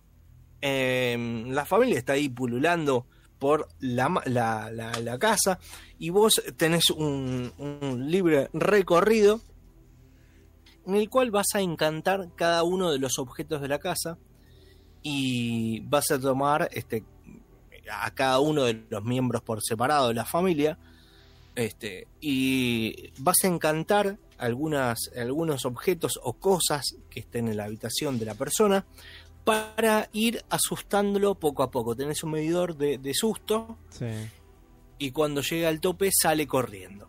Así con cada uno de los miembros de la casa y eh, es, es la parte más eh, graciosa y divertida de- del juego es eh, tiene un montonazo de interacción con los objetos eh, este patal- eh, poltergeist porque tiene un montón de, de- de objetos la, la casa y cada uno tiene una animación para hacerlo asustar siempre en una clave de comedia humorística no eh, entonces eh, ahí ahí tenés un, un, gran este eh, objetivo. Tenés que eh, son si no me equivoco son cuatro miembros lo de la casa después se van a ir agregando algunas cosas como perros etcétera que te van a pegar alguna dificultad pero básicamente es eso asustar a las personas y que salgan despavoridas no es tan fácil, porque vos también tenés un eh, de eh, ectoplasma que cada vez que encantás algún objeto se te eh, acaba un poco el ectoplasma, te, te va quitando. Y la idea es este, hacer eh, asustar lo más que puedas con ese ectoplasma. Cuando se te acabe ese nivel, vas a ir a un nivel súper engorroso que es una mazmorra del infierno donde vas a tener que recuperar eh, ese líquido verde que te da la energía. Eh, con un montón de, también de dificultades, de monstruos que te quieren agarrar y entre comillas matar. Y de hecho eh, es el único nivel que tenés que empezar de nuevo si perdés. Pero este la idea es ir recuperando en esa mazmorra una vez que te sube el nivel eh, volvés a la casa para seguir asustando. La otra forma de conseguir este ectoplasma es cuando uno de los miembros de la familia se asusta y eh, sale de la habitación donde, donde estabas vos asustándolo que va a ser muy eh, se, va a repetir bastante. O sea empiezas en, una habitación de la casa lo asustás eh, se corre de habitación y, ah, lo, seguís asustando hasta que se vaya de la casa. Pero cada vez que se va de una habitación conseguís eh, ese ectoplasma para eh, no volver tan rápido a esa ma- mazmorra. Si te si en la mazmorra cuando descendés y te, te quedas sin, sin el, el nivel de, de ese líquido verde, bajás y eh, tomás el ectoplasma, pero te agarran, eh, eh, eh, te lastiman esos monstruos que, que habitan ese averno, también te van a quitar la ectoplasma. Así que es preferible que tampoco te lastimen ahí abajo, así volvés con un nivel eh, de energía bastante importante. Eh, no solamente vas a repetir esa mecánica, sino que también vas a seguir a la familia, se va a mudar y vas a seguir a la familia a otras casas, así de sos. soret. Sí, así de, de, de- de eso.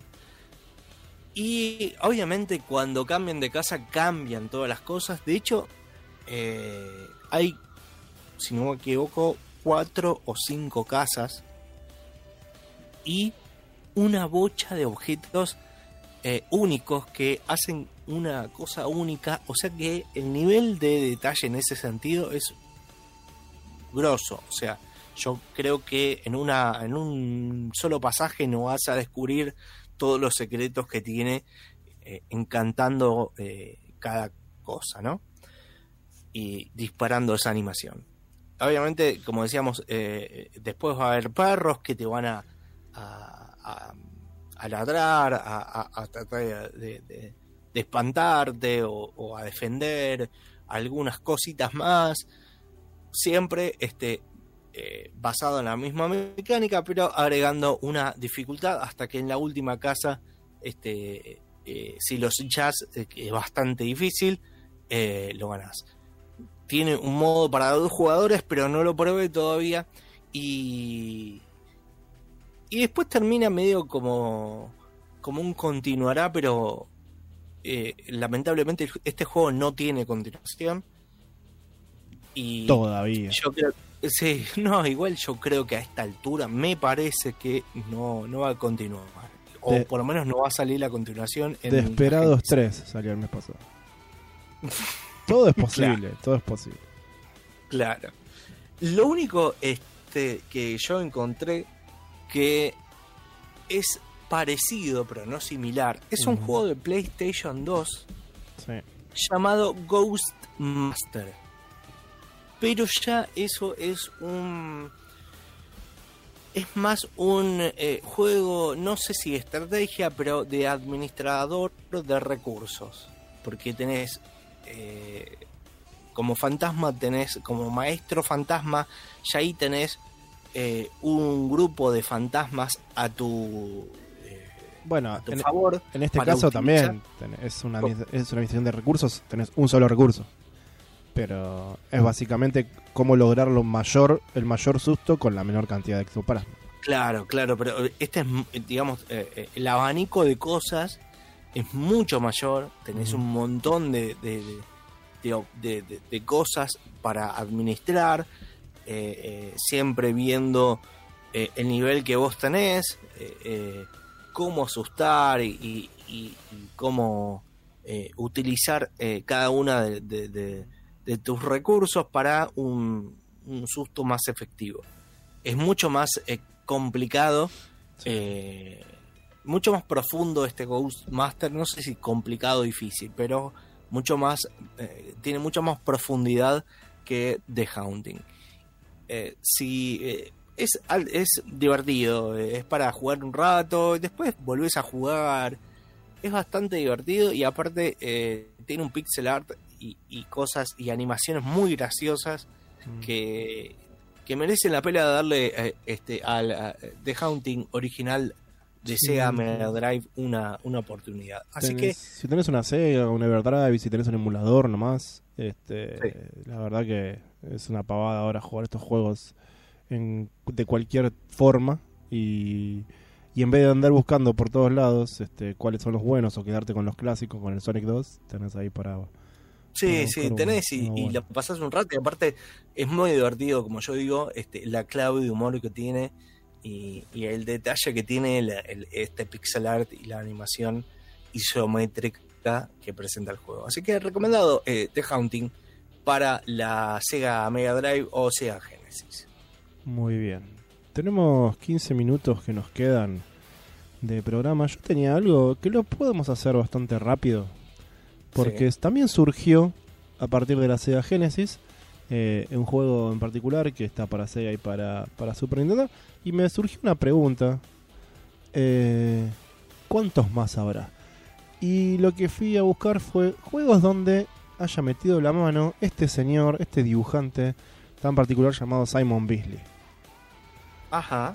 Y mm, busqué donde son mucho menos de lo que yo pensé, la verdad que pensé que durante los 90 había estado mucho más activo en el universo de los videojuegos, pero más allá de algunas tapas y, y cosas así, o obviamente juegos relacionados a, cosas que él hacía como historietista, no hay tanto, pero sin embargo son extrañamente buenos juegos, entonces dije, ah, ok, entonces eh, vale la pena por ahí charlarlo. Y, y quería hacer eso, quería hablar de eh, juegos donde estuvo involucrado Simon Beasley, este, sin incluir pues, el Marvel War of Heroes, el juego móvil de, hace unos pocos años, que tiene algún dibujo por ahí perdido, pero hay juegos mucho más interesantes que, tienen más material. Del, por ejemplo, este, el Heavy Metal FAK 2, FAKK2, que es un juego este, sobre esta serie FAKK2 de la revista Heavy Metal, de la antología Heavy Metal, lanzado para Linux, Macintosh y Windows en el año eh, 2000, que es uno de esos juegos post Tomb Raider, aventuras gráficas Sí. en 3D, con buenas texturas y buenos controles. Es súper interesante, tiene una, una historia muy copada, muy copada. Este, si tenés forma de correrlo ahora, o creo que está en GOG de hecho. Así que es una buena, es una buena aventura así en 3D, eh, una aventura básicamente, este, de, de acción a lo, Sí. a lo Tomb Raider, eh, muy interesante. Otro de los juegos que hizo, súper interesantes, que hizo la tapa, pero obviamente toda la estética está muy basada en él, es un juego de los Bitmap Brothers, que ya de por sí los Bitmap Brothers hacían juegos súper bellos gráficamente. Este, Un juego llamado Gods, un, un platformer así de, de- de- de bárbaros violentos. Oh, sí. ¿Sabes que tengo? No sé si es eh, un juegazo, pero tengo una obsesión con Gods que lo tenía en la PC, después lo jugué en la, en la Amiga. Yo también, eh, yo también lo jugué mucho. No sé si lo Sí. jugué mucho, pero lo jugué mucho en diferentes eh, plataformas. Sí. Y quizás también me haya siempre atrapado el estilo gráfico más que la jugabilidad. Es, es como un juego, es como un arcade muy arcaico, por así decirlo, ¿viste? Como un juego arcade muy viejo, de esos arcades de finales de los Sí. 80, de, Sí. de, de- de Konami, ¿no? De Capcom, esos los, los más básicos pre-Final Fight, pero con Sí. una estética de Bitmap Brothers y mezclado con Simon Beasley, bastante interesante. Es del año 91 y como decís vos, salió en Amiga, en Atari ST, en DOS, en la Super NES, en la Genesis, en la PC98, en todos lados. Eh, es muy lindo, no sé si tan divertido, pero muy lindo y muy interesante para investigarlo porque además tiene toda toda esta estética. Después te está un juego llamado eh, The Terminator Rampage para DOS, que salió en el año 93, desarrollado por Bethesda. Bethesda Softworks hizo esto. Simon Beasley tuvo que ver nada más en dibujar la tapa, que es maravillosa. Si vas a buscar algo de, este, de, de- de toda esta charla, solamente busca la tapa de The Terminator Rampage, el videojuego de DOS, y es básicamente Sí. un clon de Doom. No vamos a. no sí, vamos a- sí, sí, sí. no hay mucho más que explorar, es un clon de Doom de, de la época, ¿no? Estamos hablando del año 93, Claro. que salió para DOS, pero de por sí la tapa es, es todo. Después tenemos otro juego de la revista Heavy Metal, un juego llamado Geomatrix, o sea, Heavy Metal Geomatrix, basado en la antología de Heavy Metal que salió en el 2001, que lo sacó Capcom, este, y salió para arcade y para Dreamcast solamente. Y también es un, es un juego así como de, de- de pelea en 3D, medio, medio eh, viste los Die Hard, esos, Sí. esos beat'em ups en 3D. Eh, Claro. es, de esa generación también, ¿no? 2001. Pero Sí. Capcom, digamos que siempre supo hacer beat'em ups, lo cual está, está de más decirlo. Así que es eh, Geomatrix es otra serie, es diferente a, a FAC 2. Así que es otra serie de heavy metal. Y también, ¿no? Tiene mucho del arte de. Mucha de la locura de los 2000 y finales de los 90 y mucho del arte de Simon Beasley. Este, eh, la versión de Dreamcast debe ser la más interesante porque debe, ser- debe tener muchos extras y todo. Así que si te bajas un emulador de Dreamcast, buscate el Heavy Metal Geomatrix. antes de terminar, tenemos una pequeña joya de PlayStation 1 del año 97 llamado Juez Dredd. No es el juego de la película, es un juego de Juez Dredd desarrollado específicamente para PlayStation 1. Eh, tiene tapa de Simon Beasley y otro tipo de arte de Simon Beasley. Y lo mejor de todo es que tiene cutscenes de live action de Juez Sí. Dredd que son maravillosas y me quedo corto con esa palabra. ¿Pero qué? ¿Exclusivo del videojuego? Del videojuego no está basado en nada, no está basado en ninguna película ni nada. Cla- digo, las cutscenes, eh, claro, exclusivo del videojuego. Son preciosas, maravillosas. Es, Ah, es lo que debería haber sido la película de Juez Dredd de los 90. Sí. Son esas cutscenes de, de este juego de PlayStation 1 de Gremlin Interactive. Realmente. El juego después es un medio un bajón porque es un, es un shooter sobre rieles, básicamente. No, no hay más Ah. que eso. B- Básicamente es eso, es un shooter sobre rieles. Así que mucho escenario renderi- pre-renderizado, 3D lindo, pero de- después es más que nada disparar y disfrutar de la historia. Y sobre todo, vuelvo a repetir, de los cutscenes live action de Juez Dredd que son increíbles. Por último, el juego que dio razón a toda esta búsqueda de cuáles eran los juegos en los que había estado implicado Simon Beasley es el, creo que ya es un clásico, por lo menos para mí de Sega siempre fue un clásico, eh, también me enteré que está para la Super NES, del 95 llamado Weapon Lord, un juegazo, juegazo de pelea donde todo parece dibujado por Simon Beasley, todos los personajes, todos los escenarios, todo, todo parece, es como Simon Beasley el videojuego, convertido en el juego de pelea más violento y, y zarpado del planeta Tierra. Este, eh, derecho, derecho a tu Genesis y a tu Super NES, porque cuando tenías nueve años, lo que vos querías era bárbaros en bolas, cagándose a piñas y cortándose la cabeza, dibujado por Beasley en tu televisor. Este y fue- músculos arriba de los músculos. Sí, sí, músculos con músculos y sacando músculos para que, para que aprendas anatomía de la mano de Simón. Eh, Este juego dijimos en el 95, está para Genesis y para Super NES. Eh, la de Genesis la tengo muy jugada, la de Super NES habría que explorar a ver cuánta, cuánta diferencia puede haber.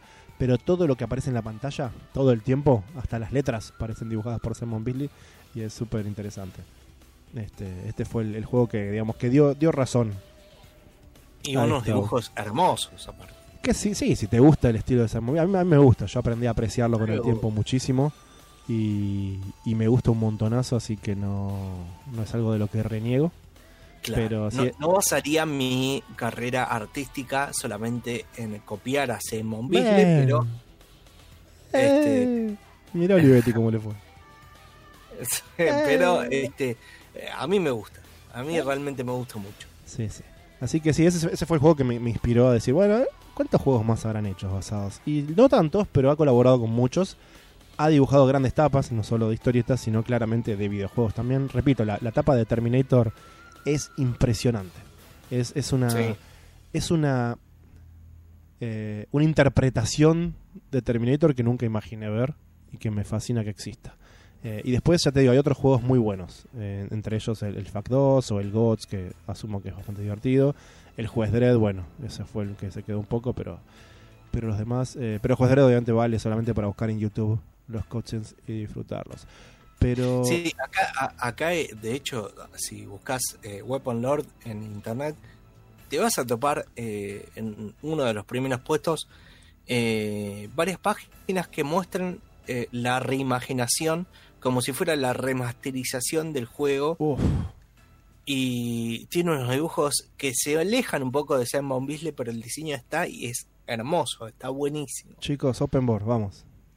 Sí, Lo necesito. sí, por favor. Lo necesito ya.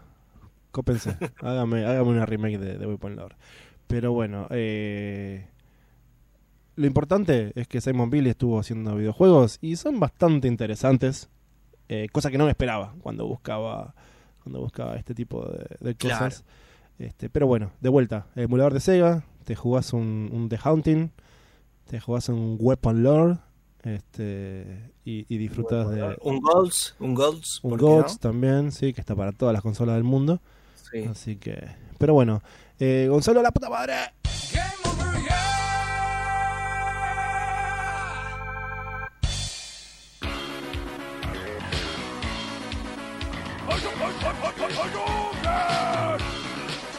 Hasta Ryu se enoja cuando ya. Sí, se enoja, se enojan todos, pero bueno, llegó el momento de irnos, Sí. eh, porque todo lo que empieza tiene un fin. Sí, sí, sí. Tuvimos el juego misterioso de Sega, que era muy misterioso porque era de fantasmas, seamos Claro. sinceros. Y lo venía pedaleando tres programas. Tuvimos juegos eh, con arte o inspiración o eh, laburo de Simon Beasley. Tuvimos entrevista de Luis Guaraña. Tuvimos Next Gen, eh, charla de Next Gen. Este, no muy sesuda, vamos a ser sinceros, pero por lo menos con lo que pudimos pescar esta primera semana de, de, de- de la PlayStation 5. Ya el, el chistecito de la Play 6, eh, cuando la Play 6, eh, dentro de 6 años ya está. No lo puedo Sí. hacer más. No, Este, ya te digo, dentro de, a ver, tres años está la PlayStation 5 Pro. Claro. Y dentro de tres más, ahí está la, la nueva. Sí, sí.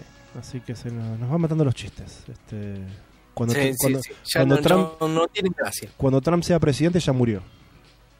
Eh, ese ya nos lo cagaron. Eh, así que ya- ya van de a poco de a poco el futuro nos va cagando los chistes porque se va convirtiendo en un chiste básicamente. Eh, Así que bueno. Yo, antes de irnos, quiero Sí. eh, saludar a la gente de Ubisoft Montreal. Ajá. Porque hoy, tu- hoy tuvieron un, un bardo que, que quedó medio raro. Porque eh, llamaron a la policía diciendo en una ma- llamada que no sé si es de Ubisoft o de, de- de las oficinas. No lo vi en que- C5N esto yo. ¿eh? ¿Eh? No lo vi en C5N esto. eh, que estaban este, captivos eh, de un grupo comando en las oficinas y nada, hubo un despliegue policial y todo y al final era un- una joda de Tinelli, no sé, no, no sé bien en qué quedó eso. Era el día, en Canadá era el día de joda a la yuta. Y entonces son todas llamadas en chiste, pero tienen, pero por- es su deber igual eh, eh, eh, responder, ¿no? No pueden, Claro, lógicamente. no pueden decir, ah, hoy es el día de joda a la yuta, entonces no, porque por ahí es de verdad. Claro, claro, sí, sí. Eh, así que por las dudas, igual le mandamos un beso a la gente de Ubisoft. Que, que, bueno, eh, nada, que, que todo termine bien por las dudas. Pero igual me parecía raro que un grupo comando, a no ser que busquen guita, pero ahí no está. En No, Francia, la tiene Sí. Ives, Ives, ¿cómo es? Sí. El dueño de, de Ubisoft. Y Besubi. claro. Eh, quieren, querían copias de Valhalla, querían copias de Assassin's Creed, Querían ver la peli. querían ver la peli de Assassin's Creed Valhalla. Este, Sí, sí. Así que bueno, eh, pasó Y- eso. Otra cosa, y antes de irnos también, que voy a decir es cuidado con los juegos de Steam, porque obviamente ya es un mundo, un universo de videojuegos Steam, y me aparecen en Facebook, no sé por qué, los juegos más extraños del mundo. Eh, eh, ejemplo, el otro día que lo comenté, el, el simulador de eh, choreo a un mini market y me apareció hoy un como si fuera un simulador de Moisés.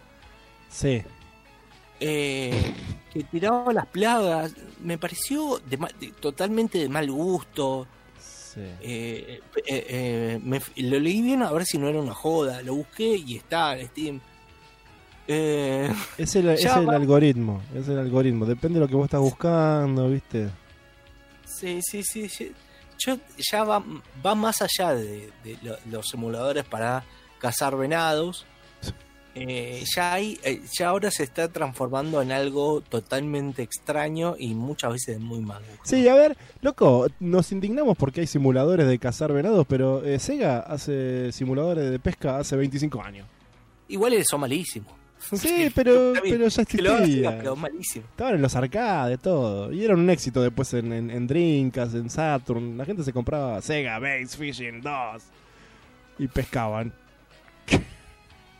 Está bien, está bien. Yo Y es lo tampoco mismo. Es lo mismo. Eh, eh, pero bueno, son eh, eh, cosas extrañas que, que están apareciendo en Steam. Y yo, es más, estoy pensando. también hay. en otro ámbito, ¿no? ¿Qué sé yo? Cada uno con su gusto. Simulador, hay muchos simuladores. Simulador de eh, rescate a perritos, que no me parece que está mal, pero qué sé yo, habría que ponerle onda a ese juego. Eh, lo operás a los perritos, pero además eh, no solamente los perritos, sino tenés un algo muy diferente a un perrito que es un cocodrilo, también te rescate animales, vamos a ver. Sí. Y tenés también un simulador para robar autos. Se está. Te digo, te digo no el, bastante. el más raro que me recomendó Steam. ¿Cuál? Un simulador de rescatar tanques de la Segunda Guerra. Repito, repito, de rescatar. O sea, el simulador es así. Encontramos un tanque de la Segunda Guerra medio enterrado. Ok. Sí. Vas, cavás y como que lo desenterrás. Rescatás las piezas con grúa y todo, laburando de, tiene, tiene, tiene tiempo real de día y noche. Te llevas el tanque y las piezas que puedas encontrar a un taller. Y después cada pieza del tanque le haces el tratamiento para recuperar el metal, recuperar los... Y después armás el tanque una vez que volvés a tratar los metales y las piezas. Armás el tanque tornillo por tornillo, placa por placa, oruga por oruga.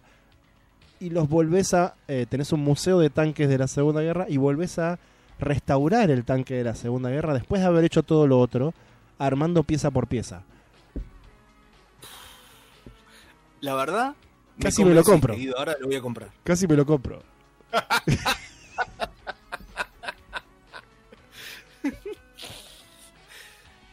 Eh, se está como profundizando el simulador de. eh, di- digamos, tiene un montón de aristas. Así que. eh, eh, vamos a seguir informando porque el Facebook, sobre todo, es una fuente de eh, propagación de eh, publicidad de estos simuladores escondidos en Steam, porque básicamente están escondidos, no, no, no están en la tapa, vamos a decir, entre comillas, en los primeros juegos que te muestran. Sí. Así que eh, vamos a seguir recolectando porque realmente son un montón. Sí. Tank Mechanic Simulator. Te, te lo tiro ahí. Tank Mechanic, ahora lo busco, Tank Mechanic Simulator. Y depende de cómo está, eh, Es un juego que están 100 pesos. Pero bueno. Eh, ya está, ya está. Después de esto, después de estos simuladores. El único realmente que me interesaría, por ejemplo, son los Euro Truck Simulator, todos esos, porque son como un simulador de, bueno, de manejar algo medio simulación, que los, los- los simuladores de autos son interesantes. Eh, y además como que tienen eh, escenarios escenarios lindos, ¿viste? Como que tienen recorridos eh, más bien lindos. Sí. Es como es, es como un, un simulador de coches. Si te gustan los simuladores de coches, un simulador de camiones es medio medio similar, ¿no? No es el simulador, simulador de, de- de- de lavar los platos. Es, es un poco diferente, Claro. ¿no? Claro, Eh. claro, claro. Y el, el simulador de este de granjero, Ah, ese me lo regaló Epic hace unas, hace unas semanas, hace unos meses. claro, Sí, claro, lo- que tenés que hacer la faena, tenés sí, que... Lo jugué seis minutos. Pero eh, hay, hay cierto, este, cierta dificultad de qué, eh, eh, qué eh, máquinas comprar, qué cosechadora, ¿viste? No, no es tan simple. No es para cualquiera, ¿eh? Graboy. No es para cualquiera. Exactamente. Este, bueno. Eh. El, el programa que viene traemos algunos simuladores que valgan la pena. Eso, vamos a traer algún simulador y, y- y vamos a charlar. Sí, ¿Por qué sí, no? sí. No, el Waifu Simulator no, ese lo dejamos. No, no, no, porque eh, lo tengo que dejar bajando hoy y más o menos para eh, el primero de enero lo tengo. Así que ya se pasó, ya viejo. Claro. Eh, antes de irnos, saludamos a toda la gente que nos estuvo escuchando y Bien. este, recordamos que nos sigan en eh, Facebook y en Instagram, Abacap Vivo, en ambas plataformas. Eh, nos siguen, les ponen me gusta y todos contentos. También, eh, si te gustó la música hermosa de este programa, que el otro día la estaba escuchando y la gente se ponía a bailar en la calle, porque saqué Sí. los parlantes, eh, todos re contentos. Eh, eh, lo tienen también en Spotify, en la playlist de este, la música de Abacab y obviamente en Spotify y en otras este, en, en- en- en otras plataformas también tenemos los programas viejos de Abacad Podcast. Y vamos, de esta temporada. vamos a subir la, la entrevista completa, no cortada en los programas, sino así completita también esta semana para que quede ahí guardadita junto al podcast de Abacab y que puedas encontrarla si te interesa compartirla o a alguien que le interesa. Eh, y por último, nos vamos no nos vamos sin saludar a, a Guadalupe que en un par de horitas nomás eh, cumpleaños, así que Ah, cumpleaños. no, la- sí. no la vamos a saludar por el cumpleaños, pero sí que, que en un rato, bueno, ya, ya va a ser mayor de edad, ya va a poder eh, irse a vivir a Nueva Zelanda, esas cosas que hacen los chicos, ¿no? Claro, y comprarse las Top Kids que quiera, Sí, sí, va a poder, este... con su platita. Ya, ya. Ya no, ya está. ya no va más.